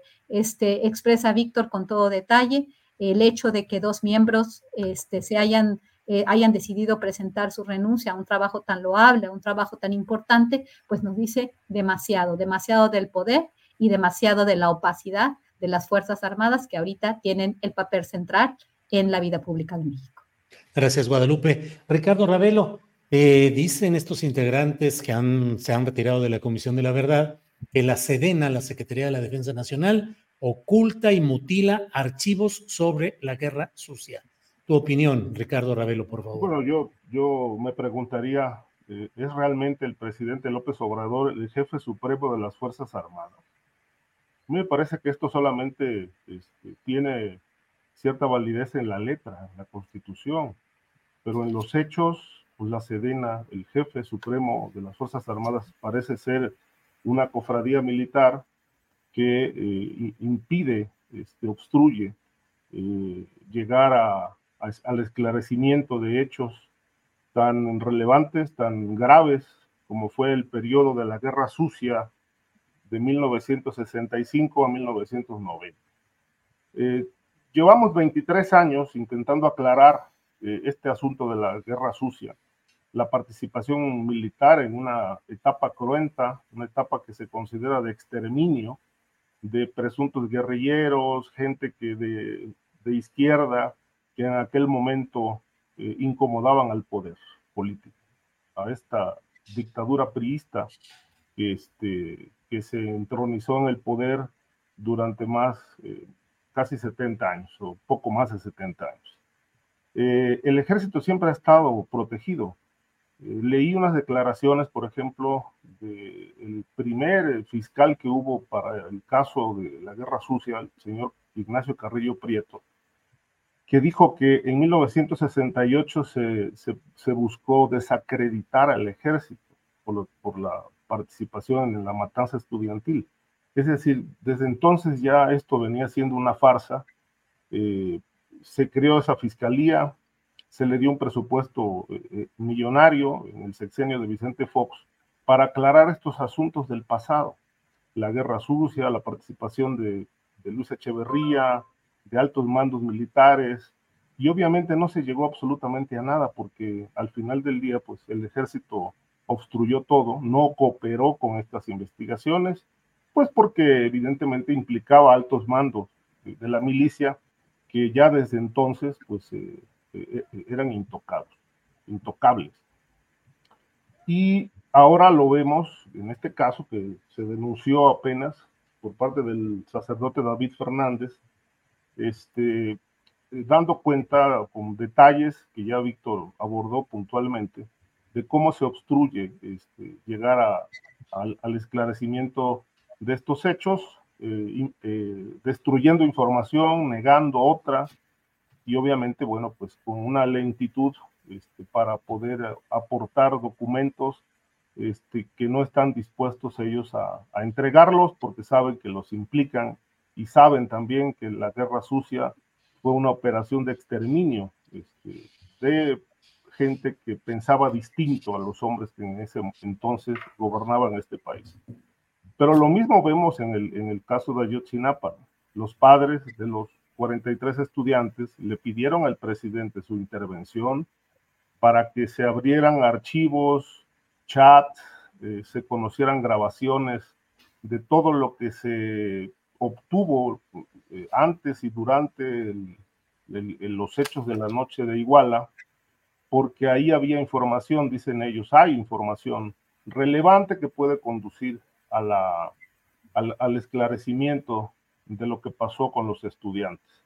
Obviamente también negaron, el propio presidente dijo esa información no existe y por si fuera poco, dijo que el expresidente Peña Nieto y el general Cienfuegos, recientemente condecorado con esta presea, no tuvieron absolutamente nada que ver. Este, como si él fuera realmente una autoridad judicial.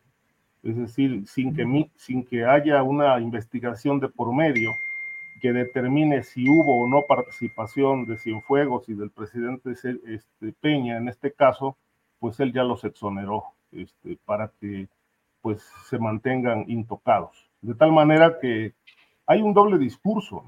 Por un lado, la búsqueda de esa supuesta verdad del caso Ayotzinapa, y por el otro lado, pues este, el mismo presidente que, que supuestamente eh, pugna por la justicia, pues también cubre de impunidad a los militares. Gracias, Ricardo. Víctor Ronquillo, em, Mario Aburto, al menos parece que es inminente su liberación en cuestión de semanas, de meses, pero bueno, se ha establecido por parte de un tribunal colegiado que la sentencia que se emitió en el caso de Aburto de 45 años de cárcel, conforme a la legislación federal, no era aplicable y que por tanto debe desactivarse tal sentencia y optarse por la legislación estatal o del ámbito local que implicaría una sentencia máxima de 30 años. En fin, está ese caso como expediente judicial y como lo político, la pregunta que muchos nos hacemos, ¿quiénes de aquellos que fabricaron todas estas pruebas falsas y manejaron todo esto para hundir y tener en el silencio y durante todo este tiempo virtualmente aislado a Mario Aburto, eh, ¿quiénes pueden ser responsabilizados en términos jurídicos o políticos? Tu opinión, Víctor, por favor. Sí, lo primero que quiero decir es que yo soy un poco despistado y yo no recuerdo que el presidente haya exonerado a, a, Peña Nieto ya, ya sin fuegos, ¿eh? A mí me parece, estoy, estoy francamente preocupado porque a lo mejor ya padezco algo parecido a un Alzheimer o alguna cosa así. Yo no recuerdo, yo lo que recuerdo es que se ha insistido en que se va a continuar con estas investigaciones y la propia, pues, instancia de la Comisión de la Verdad en el términos de la, la COVAC, pues la, la instancia de la Subsecretaría de Derechos Humanos ha insistido en que esto es un crimen de Estado y como tal, pues obviamente la participación del secretario de la Defensa y de Peña Nieto, pues eh, se señala al decir esto, ¿no? Que es un crimen. En el caso de Ayotzinapa, ¿verdad? En el caso de Ayotzinapa, pero, a lo mejor, yo, a lo mejor yo perdí, yo perdí esa mañanera o me quedé dormidito en ese momento o algo pasó conmigo. Yo, eh, francamente, puede ser eso. Ricardo, perdón, si quieres de una vez, Ricardo, eh, ¿tú lo señalaste por alguna, en algún momento? Sí, es decir, lo dijo el presidente, no, no tiene nada que ver ni Peña ni Cienfuegos en el caso. Pues no, yo no recuerdo. prácticamente no sé si el público nos puede ayudar para que nos diga cuándo lo dijo y que se presente algún, algún video, alguna cosa, porque es algo francamente preocupante, ¿no? Sí, lo este, es, para mí, pues médicamente, médicamente, ¿no? Y para el país, si ya lo dijo, pues es muy preocupante, ¿no? Eh, sí, Guadalupe. No es que lo haya dicho, pero bueno, como va el rumbo de las investigaciones, en realidad en los hechos, pues se les, está, se les ha exonerado tanto en, a, a Cienfuegos, definitivamente con el caso de Estados Unidos, ya se hizo una investigación, ya se sacó fast track, completamente redactada. Y en el caso de Ayotzinapa, ya tiene su investigación eh, la Fiscalía General de la República, ya conocemos los resultados. El presidente de la República no se encuentra en esa investigación, tampoco el secretario de la Defensa Nacional. Yo asumo que se les exonera porque ya hay, este, ya hay, eh, ya, ya hay responsables, ¿no? Por parte de las Fuerzas Armadas. Yo asumo, quizás eso es lo que lo que estamos, de lo que estamos hablando, Víctor. No que tengas Alzheimer, ni que, ni que alguien, alguien haya dicho alguna otra cosa. Es una interpretación en base a la realidad y en base a lo que se ha establecido en las investigaciones. Simplemente. Bueno, aquí está. Bueno, si quieren les leo, les leo la, nota. Esto fue una, hace una semana. Dice AMLO exonera Peña Nieto y Cienfuegos del caso Ayotzinapa. El presidente Andrés Manuel López Obrador exoneró al expresidente Enrique Peña Nieto y al exsecretario de la Defensa, el general Salvador Cienfuego, de la desaparición de los 43 estudiantes. Entonces, pues se lo dijo en una mañanera. No, pero, pero que lo estás leyendo es un encabezado, no está la declaración, mi querido Ricardo. un encabezado que además proviene, pues, de no sé qué periódico. Eh, la interpretación puede ser una y con eso además estamos descartando, estamos descartando dos cosas que son muy importantes. La investigación que se está llevando a cabo por la instancia de la Subsecretaría de Gobernación y la investigación que se está llevando a cabo aún y que tiene todavía una vigencia por parte del grupo de expertos independientes que ya se fueron, pero dejaron una enorme información al respecto. Y lo otro, pues la, la, fuerza social que puede impedir esta exoneración. Ricardo, Ricardo. Hay un, hay un dato, es decir, dijo el presidente que participaron algunos militares, gente civil y gente del crimen organizado en la eh, desaparición y muerte de los estudiantes. Pero dijo, ni Peña ni Cienfuegos tuvieron que ver en eso. Pues ¿Tenías ahí el audio, Ricardo? La cita, el audio. A ver. Sí, aquí está. Sí. Lo podemos escuchar. Un segundito en lo que actuamos aquí en el terreno tecnológico de ubicar exactamente. Manuel López Obrador afirmó que sí defiende al ejército mexicano porque es pueblo uniformado. Señaló que en el caso Ayotzinapa es posible que hayan participado elementos de las Fuerzas Armadas, pero que no se puede afectar el prestigio de una institución por un posible error de algunos de sus. El ejército es un ejército popular por eso digo que el soldado es pueblo uniformado. Y cuando han cometido errores, que los han cometido,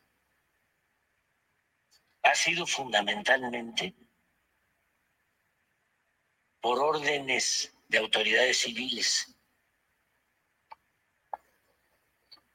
por órdenes de los presidentes civiles.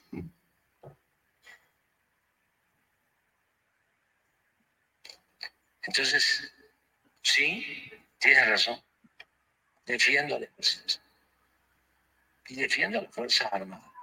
No se puede eh, socavar una institución como el ejército solo por el mal comportamiento de 1, 2, 5, 10, 15, 20, 30, 40, 50, 100 de sus miembros. Afirmó que Ayotzinapa es un asunto de Estado porque se buscó de manera deliberada ocultar la verdad, mas no por ello se puede afirmar que desde el Estado se dio la instrucción de desaparecer a los jóvenes normalistas. Y tampoco por ello, insistió, se puede decir que fue una decisión tomada desde el ejército. Si en este caso se equivoca en sus hipótesis, señaló, lo reconocería. Fue el Estado, claro, fue el Estado. Sin duda porque el Estado pudo en su momento aclarar las cosas y no fabricar mentiras. A ver, eso pudieron haber participado algunos elementos del ejército. Pero lo que sucedió en Ayotzinapa tuvo que ver más con decisiones de autoridades locales y con la delincuencia, con el contubernio, con la asociación delictuosa entre autoridades locales, policías municipales. Esa es mi hipótesis, que eh, esa delincuencia tuviese vínculos con algunos militares. O sí, que los militares de la región se hayan enterado y no hayan evitado que desaparecieran los jóvenes y que hubiesen cometido eh, el delito de omisión es otra cosa. A que desde el gobierno, desde arriba, Peña hubiese ordenado o el general secretario de entonces la desaparición de los jóvenes. No. No, si es como ellos lo tienen, y yo estoy equivocado, lo voy a reconocer. Carmen Jaén, noticias. Pues, pues ahí está.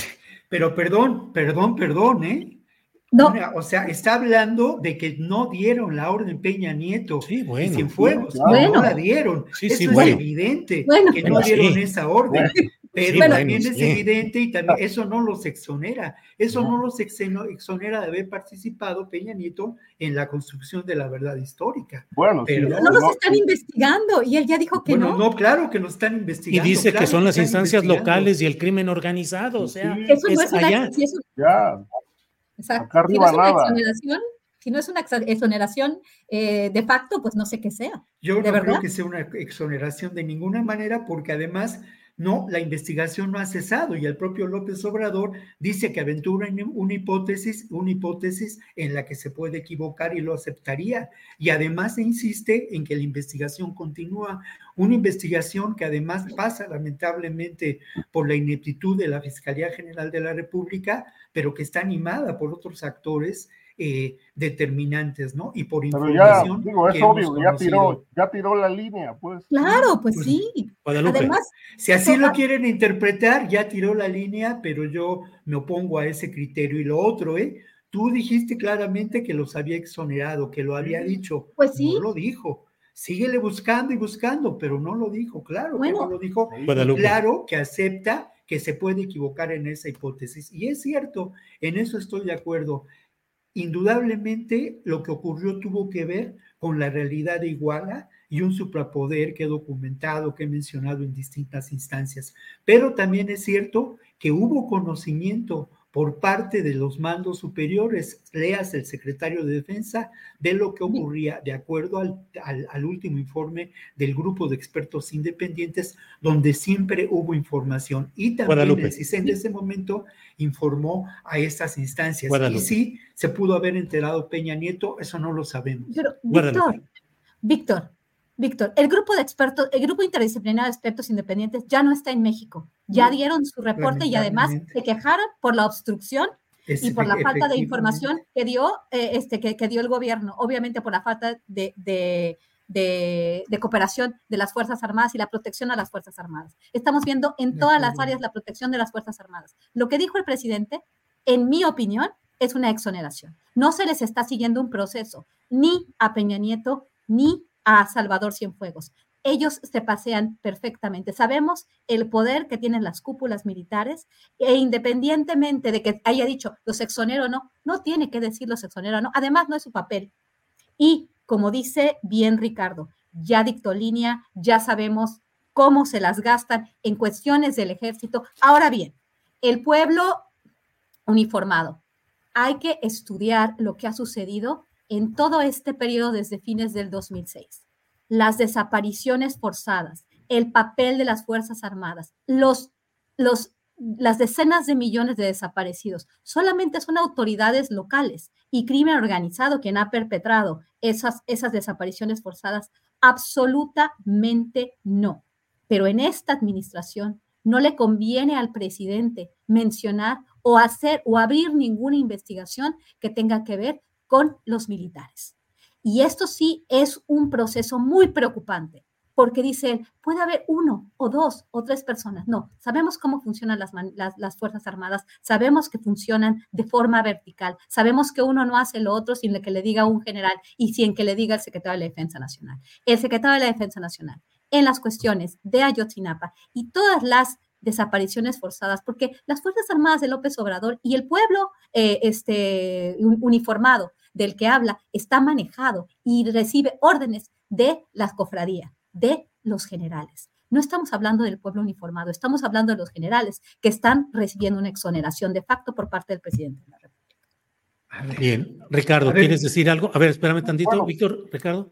Yo lo que considero es que aquí la, la, posición del presidente, pues es a todas luces un encubrimiento al exsecretario de la Defensa Nacional, al propio Peña Nieto, es decir, si hubo participación militar, este, tampoco nos han dicho si actuaron por su cuenta o recibieron una orden superior del jefe supremo de las Fuerzas Armadas de entonces, Peña Nieto, pero obviamente ellos no, no aparecen en ninguna investigación como, como un este, objetivo central del caso de Yotzinapa.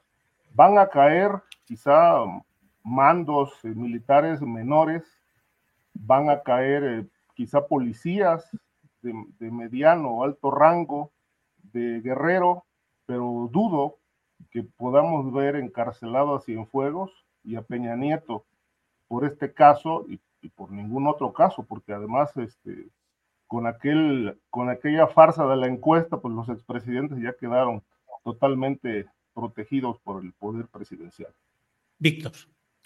Bueno, lo primero es que imaginen ustedes si yo voy a defender al ejército el ejército mexicano tiene las manos manchadas de sangre, no hay la menor duda de ello.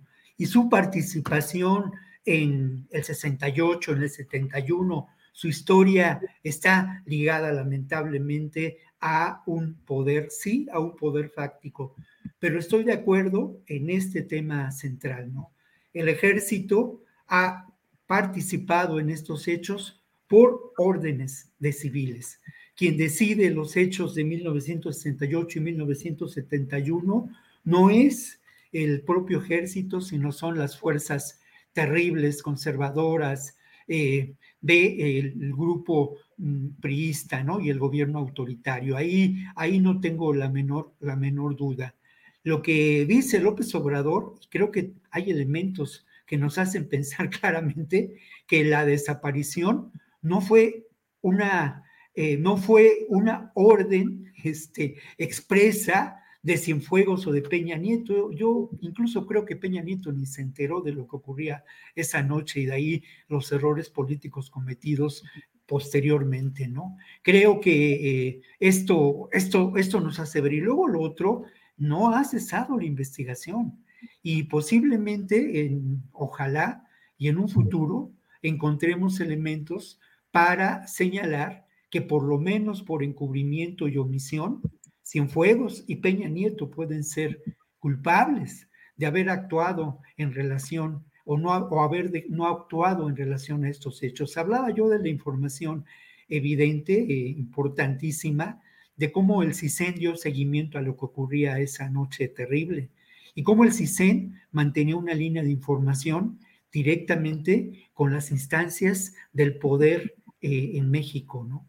Eh, eso me parece importante, importante destacarlo. Estoy de acuerdo en lo que menciona Guadalupe. Sin duda, las Fuerzas Armadas han tenido que ver con muchos hechos de desaparición forzada en, esto, en este país, no solamente en los sexenios anteriores, sino aún en este sexenio. Hay denuncias de la intervención de la Marina en, en regiones de Tamaulipas. Esto hay también actuaciones que nos dejan ver la violencia del de, eh, ejército y las Fuerzas Armadas en la propia Tamaulipas, fueron consignados hace poco, hace poco militares. Y, pero yo no puedo dejar de lado cómo esto es parte de un proceso y cómo por una parte vemos esta condecoración institucional, este apretón de manos, pero por otro vemos que las fuerzas contrarias a lo que puede considerarse el autoritarismo en este país se mueven. Y ahí está la denuncia de eh, este mecanismo de la comisión que investiga la guerra sucia, la denuncia importantísima de la obstrucción del ejército. No podemos negar que esto está ocurriendo y no podemos limitar esta realidad a una, a una, a una sola versión de los hechos lineal. Es un proceso y es un proceso por demás interesante en el que estamos viviendo y es muy importante tomar posiciones y obviamente tomar posiciones ante estos eventos, a mí en lo personal, me hace ver que, claro, hay que repudiar a esas fuerzas oscuras que permanecen en el ejército, pero hay que considerar que, por otro lado, en este momento y en este país se llevan adelante procesos de justicia transicional. Bien, bien, gracias, Víctor. Eh, estamos ya en la parte final del programa, a las dos de la tarde con 53 minutos. Guadalupe, tu reflexión final, por favor. Ah, sí, muchas gracias. Teníamos todavía muchos, muchos temas. Eh, ¿Dices el postrecito o la reflexión final con este Postrecito, ya, la, última intervención, por favor. Muy bien. Estamos hablando, que creo que había, está el caso de Mario Aburto, que creo que es muy importante. Yo creo que están pasando cosas muy, muy complejas con respecto a la reapertura, por lo que puedo ver, del caso Colosio. No sé si se esté haciendo una investigación más grande, pero me llama la atención. ¿Qué va a pasar cuando salga de la cárcel Mario Aburto? Yo creo que tienen que, que, dar un buen resguardo, ¿no? En ese tiempo sí pasaron muchas cosas. No sé si sea una, una pelea política ya rumbo al 2024, pero eh, López Obrador hizo una, este, una declaración con relación a que estuvo con Luis Donaldo Colosio dos días en el marco de esta, de esta posible liberación de Mario Burto, em, el que hizo una, que fue una cena con este, donde, estuvo Luis Donaldo Colosio y hablaron de keynesianismo y hablaron de la época que, que supuestamente él estaba diciendo que las políticas keynesianas que resultaron ser obviamente eh, pues malas para el país también, ¿no? No, no, estoy posicionándome en, en las, en, la, en, en, las políticas de Milton Friedman o en las políticas keynesianas, ambas no ha funcionado, digamos, si lo, si lo entendemos en, el caso de México, sí para Estados Unidos que las impusieron en, en el tema de, de, para salir de la, de la Gran Depresión, pero habla, habló de eso, ¿no?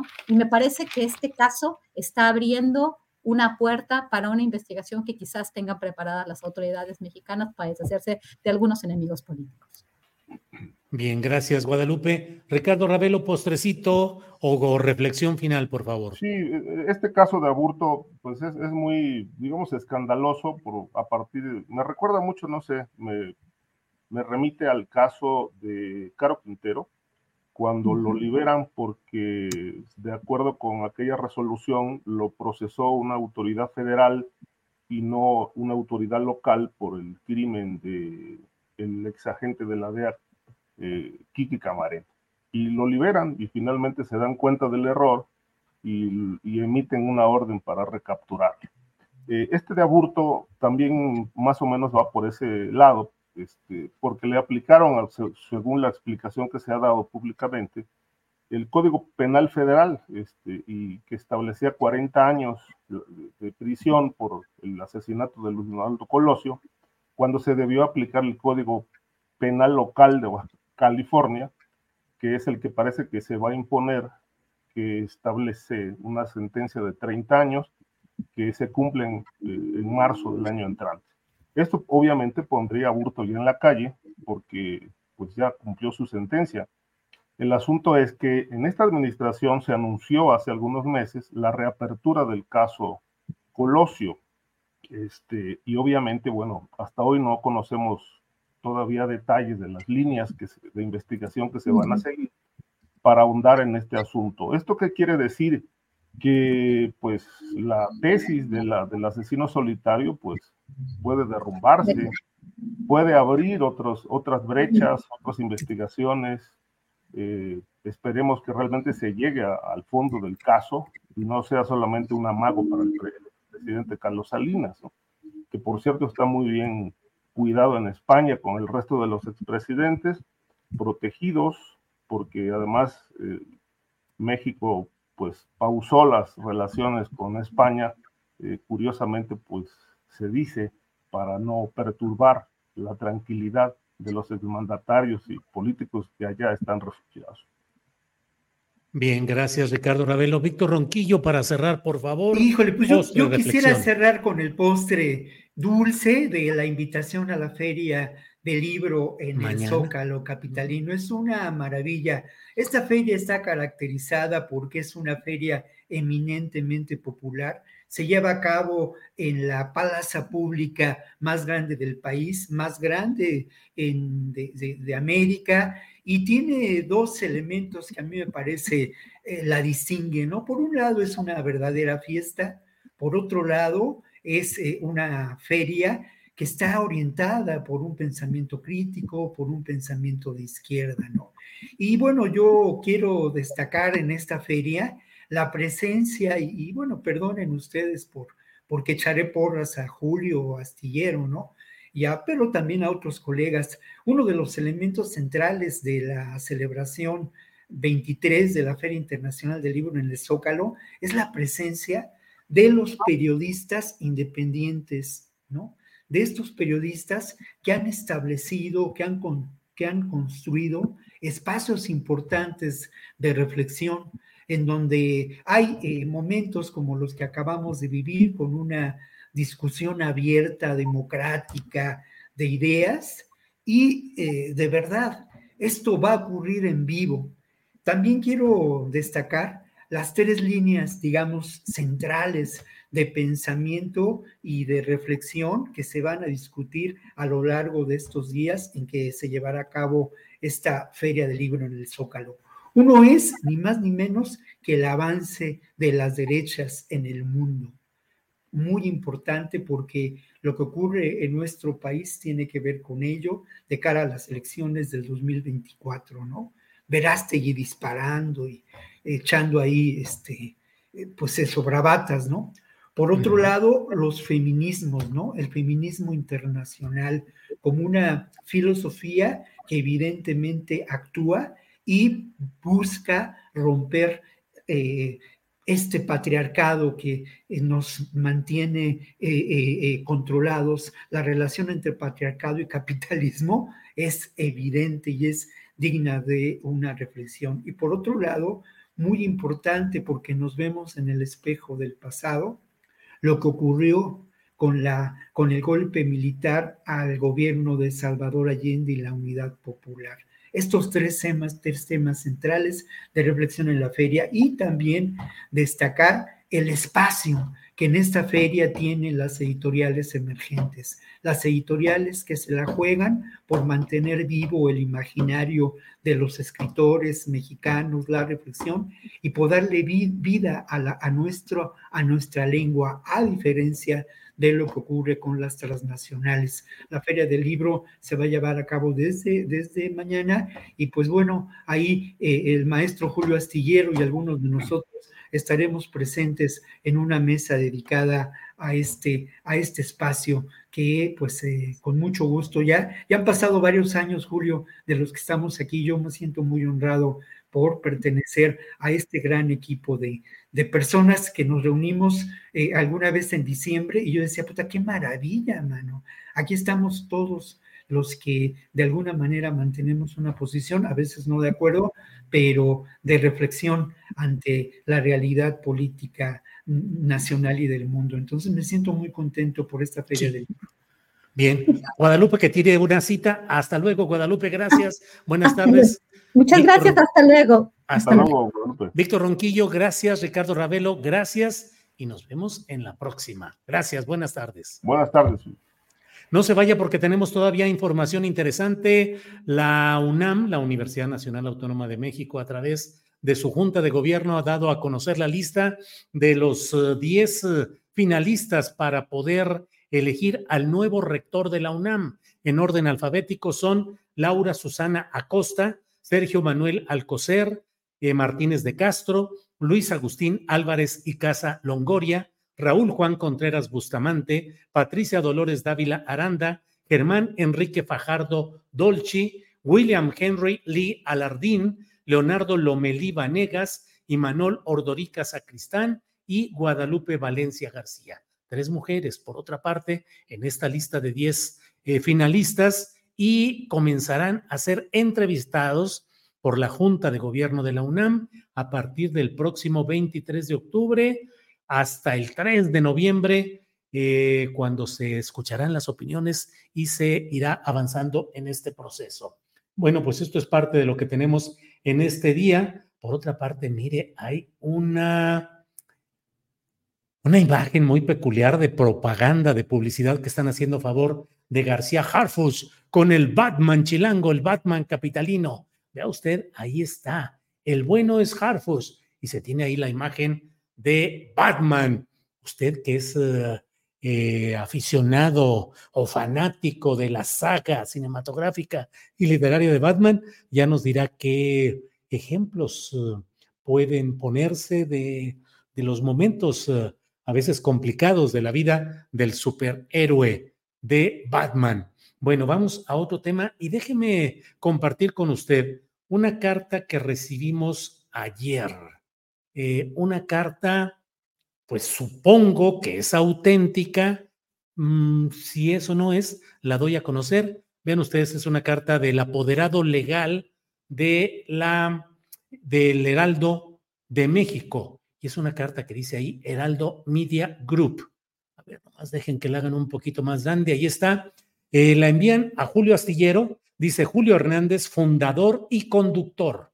Hernán Gómez, conductor y articulista. Me la enviaron a mí y yo así la recibí. Y bueno, viene una serie de fundamentos para pedir el derecho de réplica.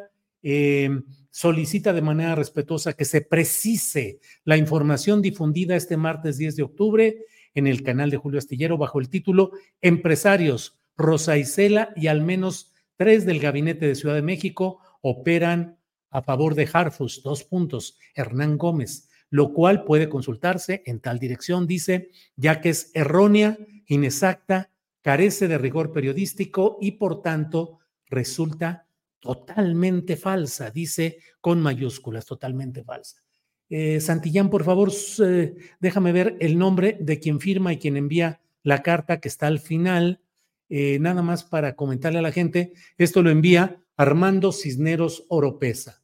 Dice ahí representante legal viene en un papel membretado, suponemos que es real, pero no acompañó ninguna acreditación, como haría un abogado, para hacer saber que es auténtica lo que aquí se dice. Pero bueno, lo atendemos de cualquier manera. Regresamos a la primera parte de la eh, carta que nos han enviado, la primera parte, en la cual dice, el Heraldo Media Group es un medio de comunicación comprometido con la veracidad para informar a la sociedad. Afirmar lo contrario sin contar con los sustentos y o pruebas necesarias no solo afecta la imagen de la empresa y la de sus miles de trabajadores, sino que va en contra del deber ser periodístico, por lo que se reservan las acciones de ley a las que haya lugar ante el posible daño moral que se genere. El Heraldo Media Group es un medio de comunicación con línea editorial independiente. Ningún personaje, incluido el conductor Hernán Gómez, puede coartar su derecho a la libertad de expresión, por lo que se acudirá a las instancias nacionales e internacionales que sean necesarias. El Heraldo Media Group es y seguirá siendo una plataforma plural y multitudinaria en la que son escuchadas las voces de todos los actores de la sociedad sin distinción socioeconómica, partidista o de cualquier otro tipo, por lo que continuaremos velando por el resguardo de las libertades. Los estudios de opinión publicados por el medio de comunicación se realizan con base en metodologías elaboradas por las propias casas encuestadoras, por lo que el Heraldo Media Group no ha tenido ni tendrá injerencia en la definición de dichos procesos previo a ver, me cortaste ahí, Santillán, regrésale por favor, que me quedé en la última liniecita de lo que decía. No nos vayan a demandar por no haber leído completo este, esta parte. Déjeme, a ver. Eh, no, en la anterior, en la anterior. Bueno, ah, por lo que se, bueno, no sé si ahí. Eh, Sí, sí, sí, sí, perdón, perdón, yo soy el que estoy equivocado aquí en esto. Em, eh, por lo que Lealdo Media Group no ha tenido ni tendrá injerencia en la definición de dichos procesos previo, durante o después de su aplicación. Además de agradecer la atención prestada al presente derecho de réplica, le solicito la eliminación, modificación y o aclaración de la publicación que se realizó el martes 10 de octubre en el canal de YouTube Julio Estillero, debido a que el contenido es falso, tendencioso y daña la imagen de mi representada y de todos los trabajadores que formamos parte de ella. Atentamente, Armando Cisneros Oropesa, representante legal del Heraldo Media Group. Bueno, pues damos lectura. Ahí queda pues lo que ha solicitado. Déjeme decirle, lo he dicho una y otra vez. El derecho de réplica no consiste simplemente en decir que algo es falso, tendencioso y mentiroso. Lo primero es precisar cuál es la parte que se está impugnando. Exactamente del minuto tal con tantos segundos al minuto tal con tantos segundos, o bien transcribo la expresión literal en la que se asienta lo siguiente, dos puntos, bla, bla, bla, bla, bla, bla. No se puede nada más decir, acuso que en general todo lo que dijo esta persona es falso, mentiroso y tendencioso. No es así. Luego de que se establece cuál es la parte específica que se está impugnando, se muestra y se demuestra por qué razón las cosas son falsas o tendenciosas y se establece. Pero no se, no se puede nada más decir, pues es falso y es tendencioso porque yo lo digo, porque lo que yo hago está bien y porque lo que yo publico está bien. O sea, me parece que el señor representante legal no está haciendo las cosas adecuadamente. Sí, en el sentido de advertirnos de que podría emprender acciones legales en nuestra contra eh, y por otra parte que se reserva ese derecho a las acciones legales. En cuanto a ese tipo de advertencia, pues eso pareciera lo sustancial. Por otra parte, pues eh, exactamente de qué acusa, exactamente qué señala y cómo prueba lo contrario de lo que dijo la otra persona, si es que se puede, o bien se dice esta parte es la que consideramos que es falsa y en tribunales lo vamos a demostrar. Ah, bueno, pues está bien, adelante. Eh, por otra parte, el derecho de réplica, que está regulado por la Constitución y por una ley reglamentaria, pues establece condiciones muy claras. Tiene que replicarse en el mismo espacio, con la misma duración a la que se refiere la impugnación correspondiente. Sin embargo, y a pesar de todo ello, pues hemos dado lectura a lo que nos ha enviado y pues por nuestra parte ahí queda todo este asunto. Bueno, eh, ahora sí te está lloviendo, mi Julio, dice Armando Angulo George. Bueno, pues sí, es un despropósito que un grupo mediático amenace con demandar a un periodista. Las diferencias entre los medios se dirimen utilizando el derecho de réplica. Lo demás, irónicamente, es eh, censura. Em, bueno, bueno, bueno. Em, pues de todo eso hay por aquí. Eh, pues es lo que hizo Guadalupe y Ravelo toda la hora anterior, dice Jorge C. No sé exactamente a qué es a lo que eh, esté todo este asunto.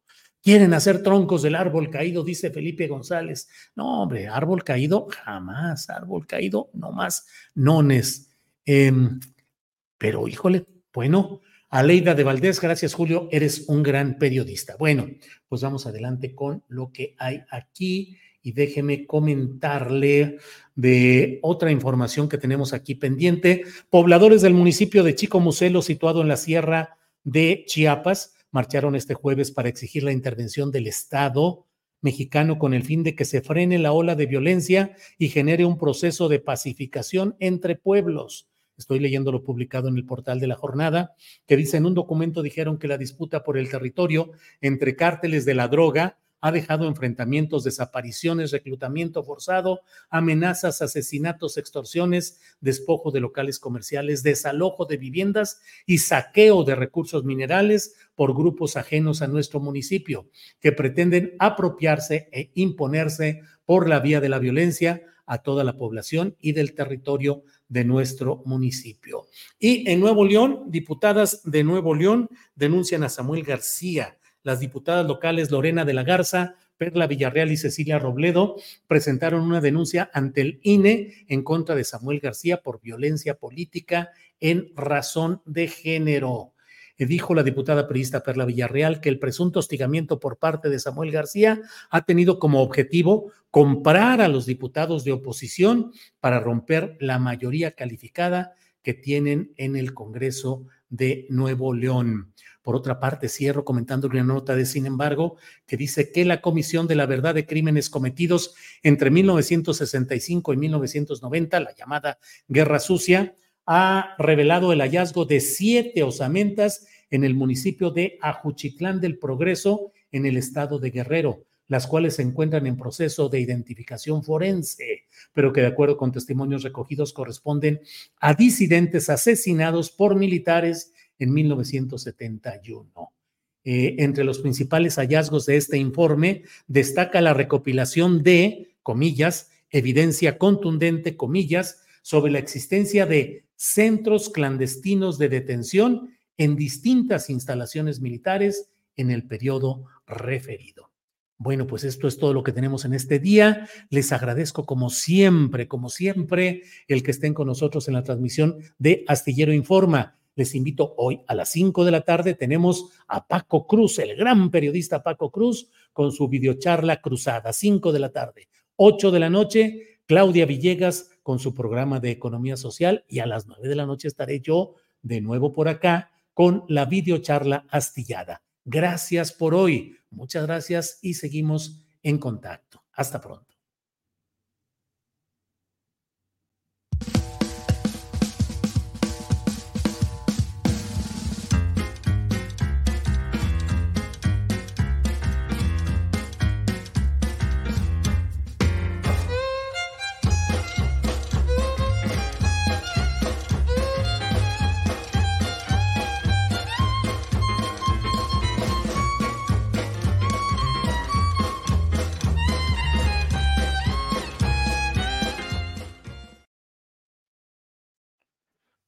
Para que te enteres del próximo noticiero, suscríbete y dale follow en Apple, Spotify, Amazon Music, Google o donde sea que escuches podcast. Te invitamos a visitar nuestra página julioastillero.com.